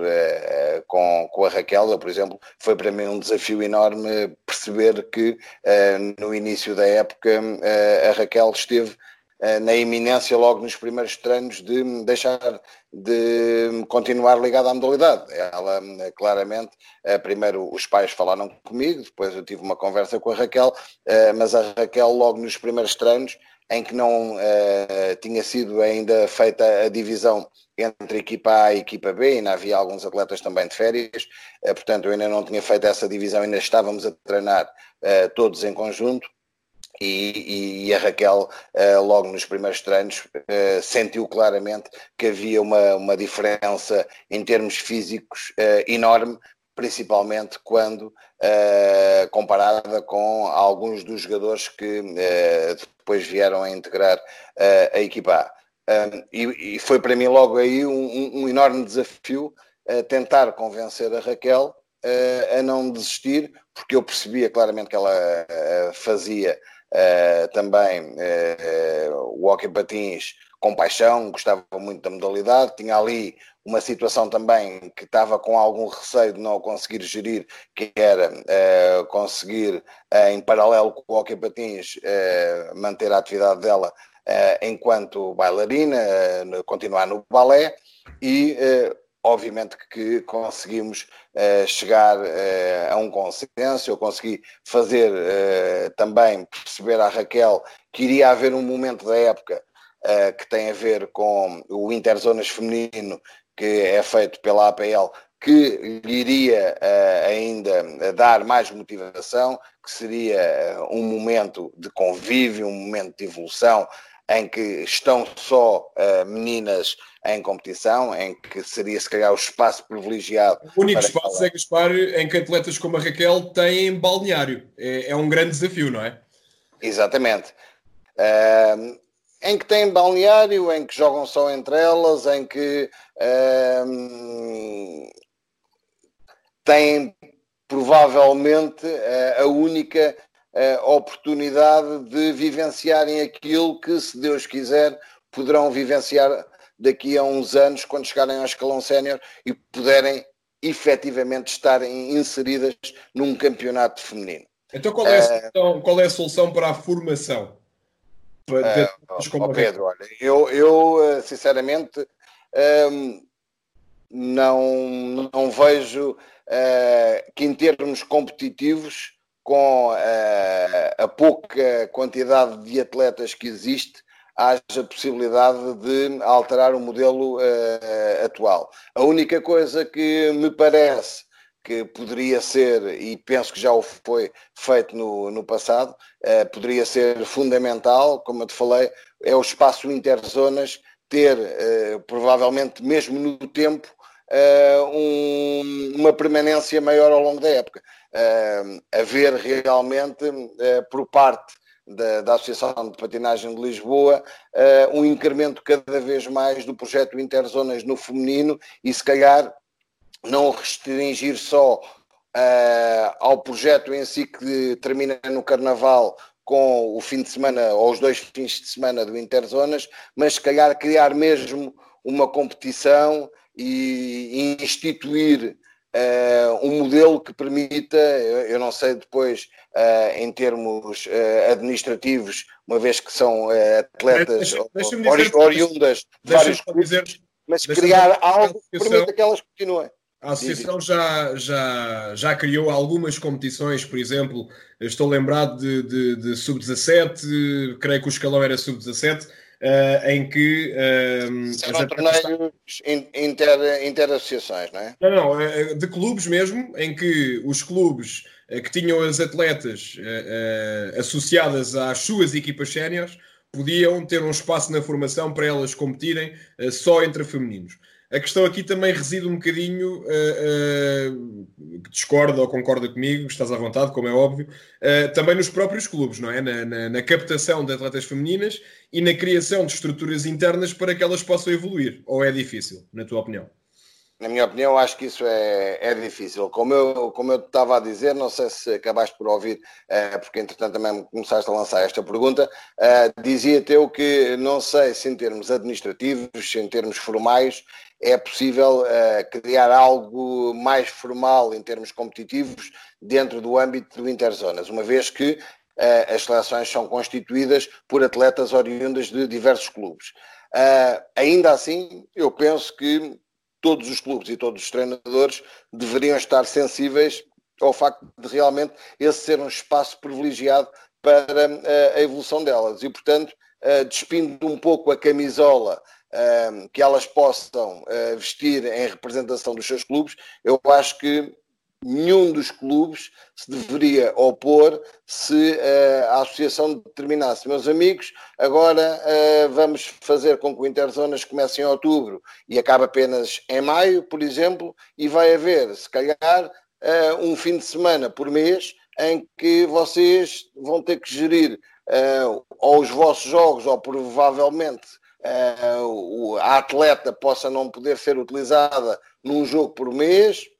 de forma a que este projeto possa cada vez ter mais expressão e possa permitir que haja realmente um campeonato uh, no feminino dentro deste âmbito do Interzonas, que não só permite que haja mais escalões dentro de um mesmo campeonato, como permite que haja apenas meninas a competirem entre elas. Lá está, essa, essa, fizeste claro, essa sensibilidade dos clubes é que muitas vezes é uh, a grande questão, mas olha, estamos em tempos de mudança e, e, atualmente, já o disse aqui na, na conversa com o Miguel Dantas, se não me engano, uh, uh, já o disse aqui, há aqui e ali situações em que os clubes têm estado muito unidos na, nas conversações que têm havido com, com a Federação uh, e com as associações a, a gerir esta situação. Zé Gaspar, vou tentar agora entrar aí em tua casa e perguntar-te uh, o seguinte: uh, família de oquistas, já há muitos anos,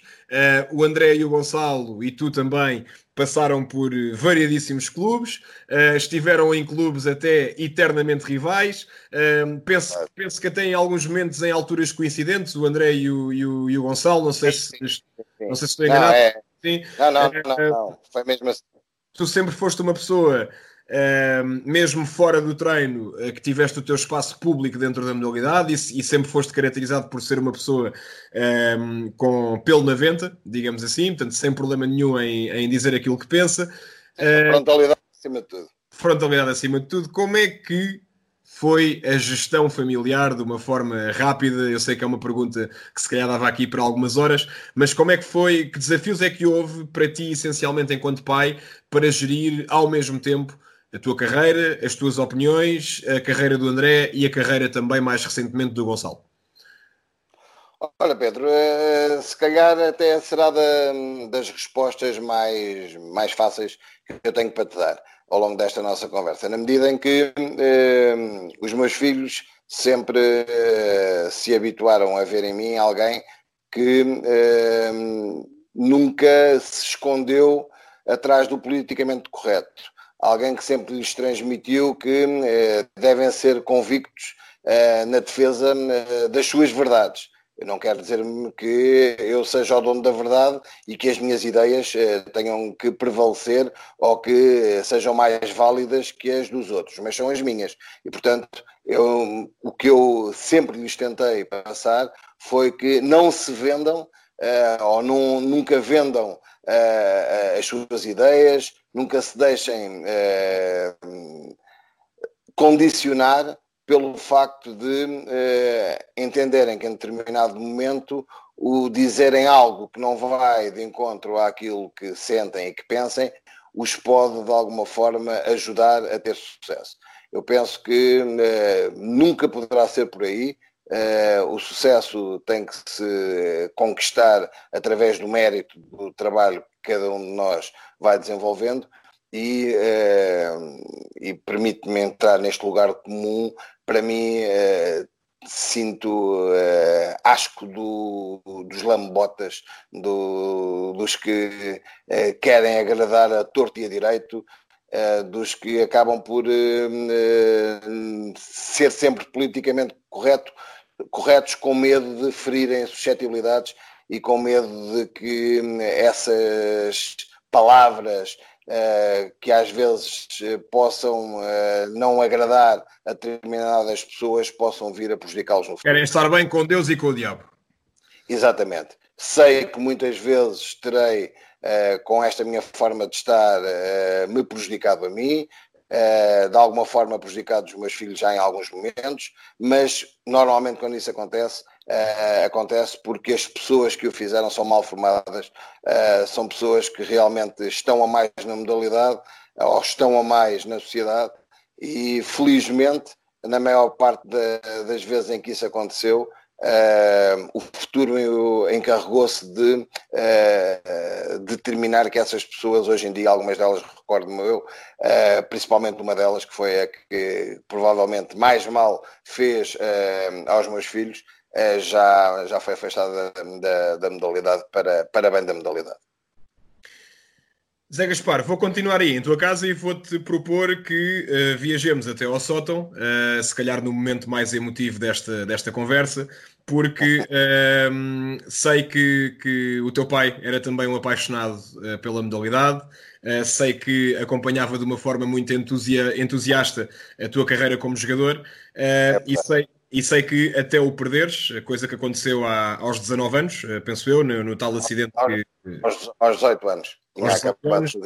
no, no, tal acidente que, que, te aconteceu e em que perdeste o teu pai e a tua mãe, uh, o teu pai fazia, uh, enfim, é pena não ser uma entrevista com imagem, uh, porque era mais giro mostrar, mas o teu pai tem,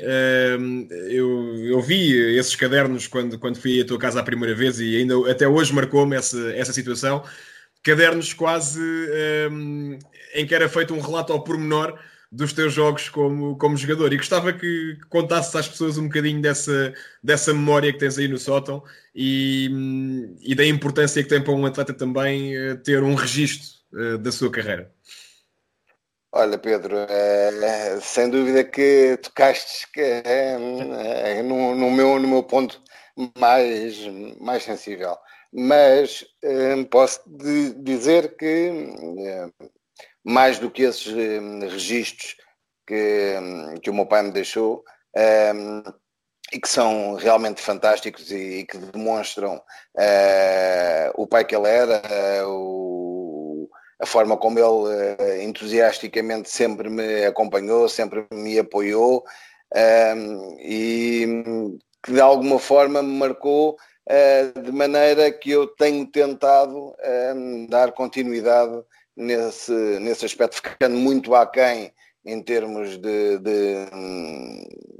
de trabalho, de pormenorização de tudo aquilo que em termos de registro ele me deixou, uh, que eu consiga deixar para, o, para, os meus filhos. Mas ainda assim foi, foi um exemplo que, que me marcou e que apesar de uh, já me ter deixado há tantos anos, ele e minha mãe, me terem realmente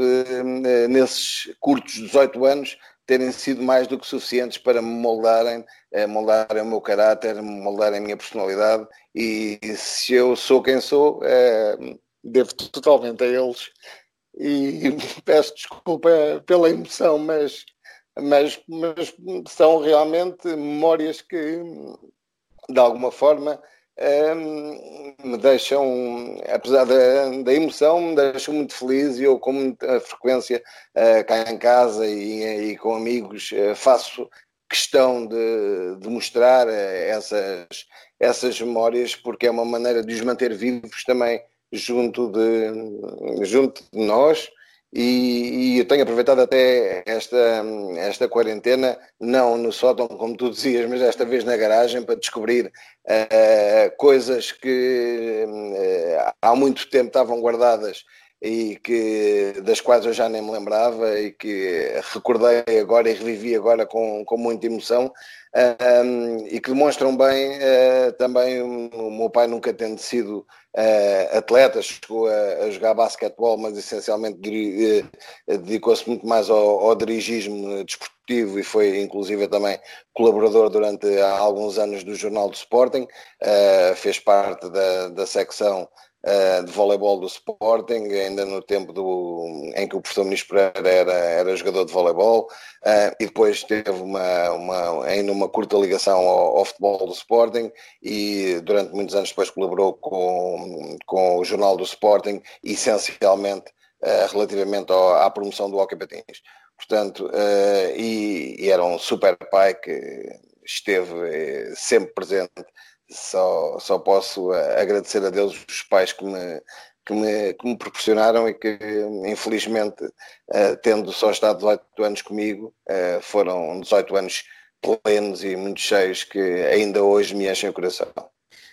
Muito bem, obrigado por esta, por esta partilha mais emotiva, José Gaspar. Vamos agora para a reta final uh, da nossa conversa. Uh, e nomeadamente para os desafios que com o Fair Play temos deixado aqui de, de uns convidados para outros. O último convidado foi o Luís Peixoto, árbitro internacional, que teve uma conversa bastante extensa e, e, e reveladora. Uh, agradeço mais uma vez a, a, frontalidade e a coragem que, que um árbitro teve para falar em discurso direto, coisa que no Hockey Patins, sinceramente, não, não me recordo ter acontecido.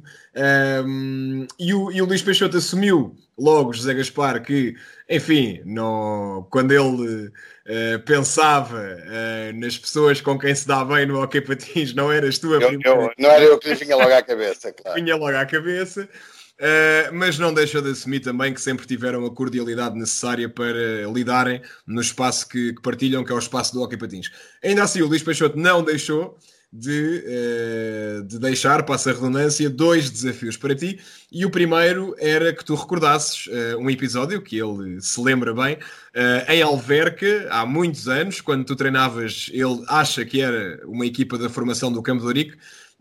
e num determinado jogo, num determinado jogo, ele deu, ele lembra-se que deu um cartão a um jogador teu e depois teve de dar um vermelho a ti e foi na sequência dessa expulsão do mal comportado José Carlos Gaspar que o jogo uh, não foi terminado. Tu lembras deste episódio? Ora, Pedro, sinceramente não, não, não me recordo em pormenor de, desse episódio. Eu recordo-me efetivamente de ter existido uh, um jogo em Alverca que uh, me deixou algumas mais memórias Uh, pelo facto de uh, ser um jogo na altura, uh, se a memória não me traiçoa, decisivo num apuramento para o Nacional. e que nós necessitávamos, salvo erro, de não perder e, e julgo que a partida acabou depois por nem, nem se concluir. Uh, e senti que fomos altamente prejudicados pelas decisões da, da arbitragem. Lembro-me perfeitamente de ter tido um qui pro quo bastante aceso com o dirigente do Alverca na altura, que era o Luís Nascimento, uh, que depois veio a, a ser uh, o presidente da Associação de Patronatos de Lisboa e que hoje em dia é dirigente do Campo curiosamente, o meu clube do coração, não o nego, um, mas lembro-me, e depois lembro-me já várias vezes ter falado isso com, com o Luís Nascimento, um, e recordo-me eh, efetivamente de ter havido uh, essa situação. Muito honestamente, agora que me falas uh, que, o, que o Luís Peixoto, para quem deixo desde já aqui um, um, abraço e uma saudação especial, ele que é para mim sem dúvida alguma e não é. Uma vez mais, como eu te digo, não sendo nunca politicamente correto, não é por favor que eu, que eu digo que ele é claramente um dos melhores árbitros eh, nacionais e mesmo mundiais eh, já há muitos anos a esta parte, mas ehm, não me recordava de todo que teria sido ele, a ter sido ele, portanto, se ele se lembra, uh, foi algo que eu uh, rapidamente depois desvalorizei em termos pessoais de, de, ter sido o Peixoto. Sou o primeiro a fazer o minha culpa. Uh, hoje em dia acho que sou também fruto da idade muito mais contido. Era realmente um enfant terrível como, como treinador, não era exemplo para ninguém. Lembro-me que era com alguma frequência que eu era admoestado uh, com cartões pelos árbitros, na altura em que os árbitros uh, também não podiam dar cartão amarelo ao, aos treinadores.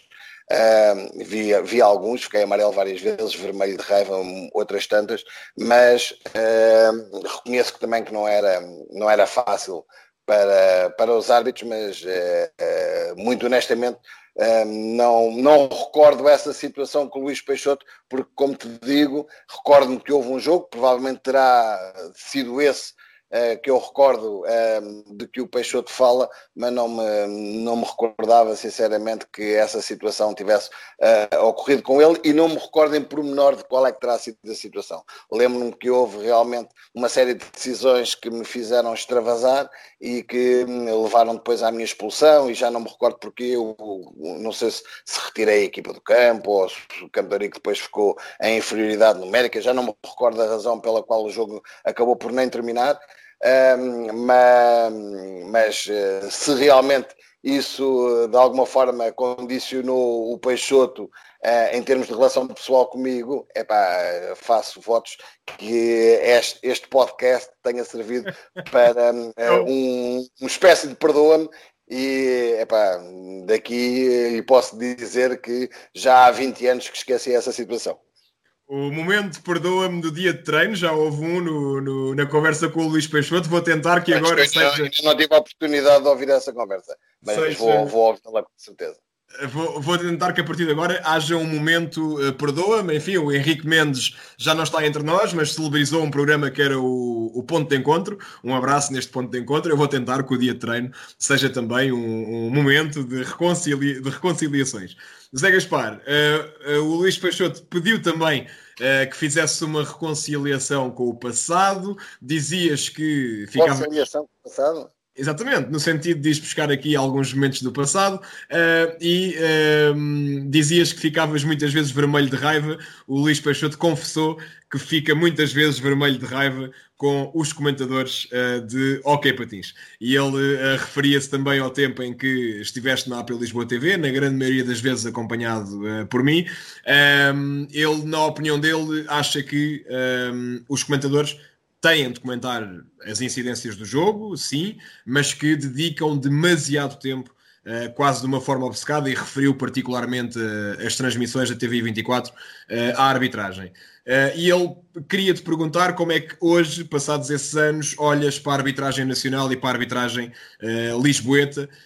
pedindo-te que sejas muito rápido, porque estamos já muito para lá do tempo. Olha, muito honestamente, eh, te digo que hum, acho que os árbitros, eh, fazendo parte de, do jogo, estão sujeitos ao mesmo tipo de comentários, ao mesmo tipo de avaliação que as equipas e os jogadores também são. Portanto, nesse aspecto, e tenho voltado muitas vezes ao comentário desportivo, como tu sabes, já esta época o fiz. Talvez neste momento, após o meu regresso aos bancos de suplentes, possa em alguns momentos ter uh, outra percepção de algumas decisões que são tomadas pelos árbitros, mas em momento algum uh, me parece que uh, um comentador ou um comentário a um jogo de hockey patins ou de qualquer outra modalidade possa deixar de incluir comentários e observações sobre o desempenho de, dos árbitros e sobre as decisões dos árbitros. Portanto, eu acho que o, o, árbitro é mais um elemento do jogo e, como tal, está sujeito a uma avaliação que pode ser positiva ou negativa, eh, consoante Uh, uh, também a análise e a observação que é feita pelo comentador, porque tantas vezes que eu também terei pode estar certa ou errada, não é? Também pode estar certa ou errada, exato. É, e, é, e, é, isso que uh, eu acho que as pessoas por vezes não têm essa consciência, porque ao contrário, por exemplo, das transmissões de futebol, em que os comentadores vêem 50 repetições dos lances, nós, como tu bem sabes, eh, porque na grande maioria do, das transmissões que, em que eu estive, tu estiveste a, a, a meu lado, nós raramente tivemos acesso a repetições. Portanto, fazíamos também uh, e dávamos a nossa opinião, fazíamos o nosso comentário em função daquilo que nós víamos e do que era a nossa opinião do momento. Portanto, tantas vezes que, provavelmente, uh, uh, o, a nossa opinião e o comentário que nós fazíamos na altura poderia também ele nem sempre ser o mais correto. Agora, era a nossa análise, era a nossa opinião do momento e, portanto, eu penso que uh, deveria, se estávamos lá como comentadores, era para darmos a nossa opinião, era para comentarmos como tal. Em relação a isso, uh, não concordo com, com o Luís Peixoto. Acho que uh, os árbitros têm que continuar uh, a ter essa noção de que têm uma influência tão grande no jogo que a sua avaliação também deverá ser constante. Muito bem. Queres deixar alguma opinião sobre a arbitragem nacional ou local ou preferes isso para outras núpcias? Sinceramente, a avaliação que eu faço não é muito diferente daquela que tem vindo uh, a ser feita no, no, nos últimos anos. Infelizmente acho que, que, a arbitragem não, não tem evoluído, não tem evoluído muito. Uh, em termos lisboetas, uh, saúdo agora o facto de me parecerem estar a começar a surgir um, alguns novos árbitros. Uh, tem havido realmente uh, um, uma grande uh, preocupação da Associação de Patinagem de Lisboa em criar cursos com uh, uma periodicidade muito maior do que o que era habitual, no sentido de conseguir uh, captar novos elementos para a arbitragem, porque tem sido realmente para mim essa uma das grandes lacunas, a, a, falta de, de, árbitros, o reduzido número de árbitros que permite que alguns que já há muito não deveriam andar na modalidade se mantenham no ativo só julgo eu, uh, pelo facto de haverem poucos. Portanto, uh, a quantidade, como se costuma dizer, também ajuda à qualidade e, neste caso, eu acho que a arbitragem é refém da escassa quantidade que, obviamente... Deixa-me deixa complementar dizendo... Qualidade, não é? Deixa-me complementar dizendo que o, o próprio Luís Peixoto referia, com alguma piada, que uh, quando existem falta de árbitros, até um árbitro zarolho tem de ficar na, na modalidade. sim, sim. Quem, quem diz zarolho diz obeso, portanto uh, há, há muitos árbitros que realmente só se mantêm na modalidade pelo facto de uh, a quantidade ser diminuta. Muito bem, para fechar de vez, José Gaspar, o desafio para o meu amigo Tiago Souza, que vai ser uh, o, pro, o, primeiro treinador extra-associação de patinagem de Lisboa a entrar aqui no, no nosso podcast. Um, um, desafio então para o, para o Tiago Souza, que atualmente está uh, no Termas uh, Hockey Clube. Olha, antes de mais, deixa-me saudá-lo, dizer-lhe que é, é, com, com muita satisfação que lhe deixo aqui, então, um desafio que passa por lhe pedir para fazer. Uh, ao fim e ao cabo, serão duas perguntas que lhe deixo aqui em jeito de desafio. A primeira, sobre o que é que mais o apaixonou, se ter sido guarda-redes, ainda para mais com o estatuto que ele conseguiu alcançar, tendo integrado inclusive aquela equipa do Porto que conseguiu chegar ao DECA campeonato, algo inédito até hoje na modalidade e que o Porto conseguiu alcançar. Um, portanto, fazer a analogia entre isso e Ser treinador do, do Hockey Patins, qual realmente uh, a situação que uh, lhe deu ou lhe dá mais prazer e fazer uma analogia entre uma coisa e a outra. A outra é perguntar-lhe, e tu és mais um, um digno representante desse estatuto, a razão pela qual há cada vez mais treinadores que foram guarda-redes de hockey patins. Um, guarda-redes se... guarda-redes, atenção, não me compares com o Tiago Sousa, por favor. Pá. Sim, não há comparação possível, eu sou o primeiro também a conhecer isso. Uh, mas, independentemente disso, queria uh, deixar também esta, uh, esta pergunta ao Tiago: se ele acha que uh, o facto de ter sido guarda-redes lhe dá uma perspectiva diferente e lhe dá alguma vantagem relativamente aos treinadores que foram jogadores de campo, por exemplo, e ele que teve o Franklin por treinador, ele, ele Franklin, que foi o obreiro do DECA, um, portanto, perguntar-lhe de alguma forma se tem alguma influência hum, como treinador o facto de ter sido guarda-redes? Deixo então estas duas questões. Aliás, deixa-me deixa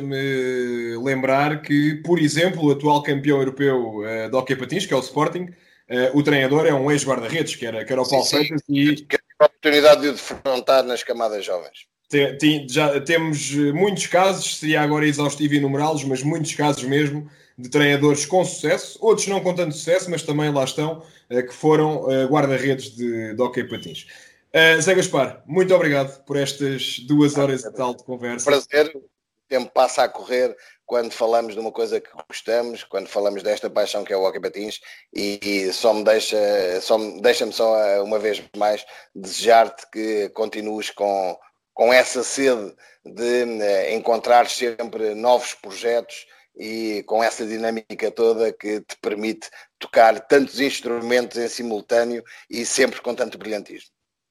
Muito obrigado por me ter chamado maestro nesta, nesta, nesta reta final de conversa. Sempre vem dar um bocado de graça ao meu coordenador. Fecha assim. Muito bem. Zé Gaspar, muito obrigado mais uma vez. Desejo-te uma boa quarentena, se é que isto é pode ser dito desta forma. Nós, aqui no dia de treino da Associação de Patinagem de uh, Lisboa, regressamos na próxima terça-feira com o Tiago Souza, treinador do Termas, que no ano passado estava na primeira divisão, no Sporting Clube Marinhense, uh, para aguçar o apetite Uh, Digo-vos muito honestamente que é, uh, para mim, neste momento, um dos grandes treinadores da atualidade e não tenho dúvidas que demorará muito pouco tempo até voltar ao famoso melhor campeonato do mundo. Desejo-vos um ótimo fim de semana, continuem com força desse lado, está cada vez mais tudo a ficar bem e tudo vai mesmo ficar bem, é uma questão de tempo e de sermos responsáveis em todo este processo. Muito obrigado e um abraço aí para casa.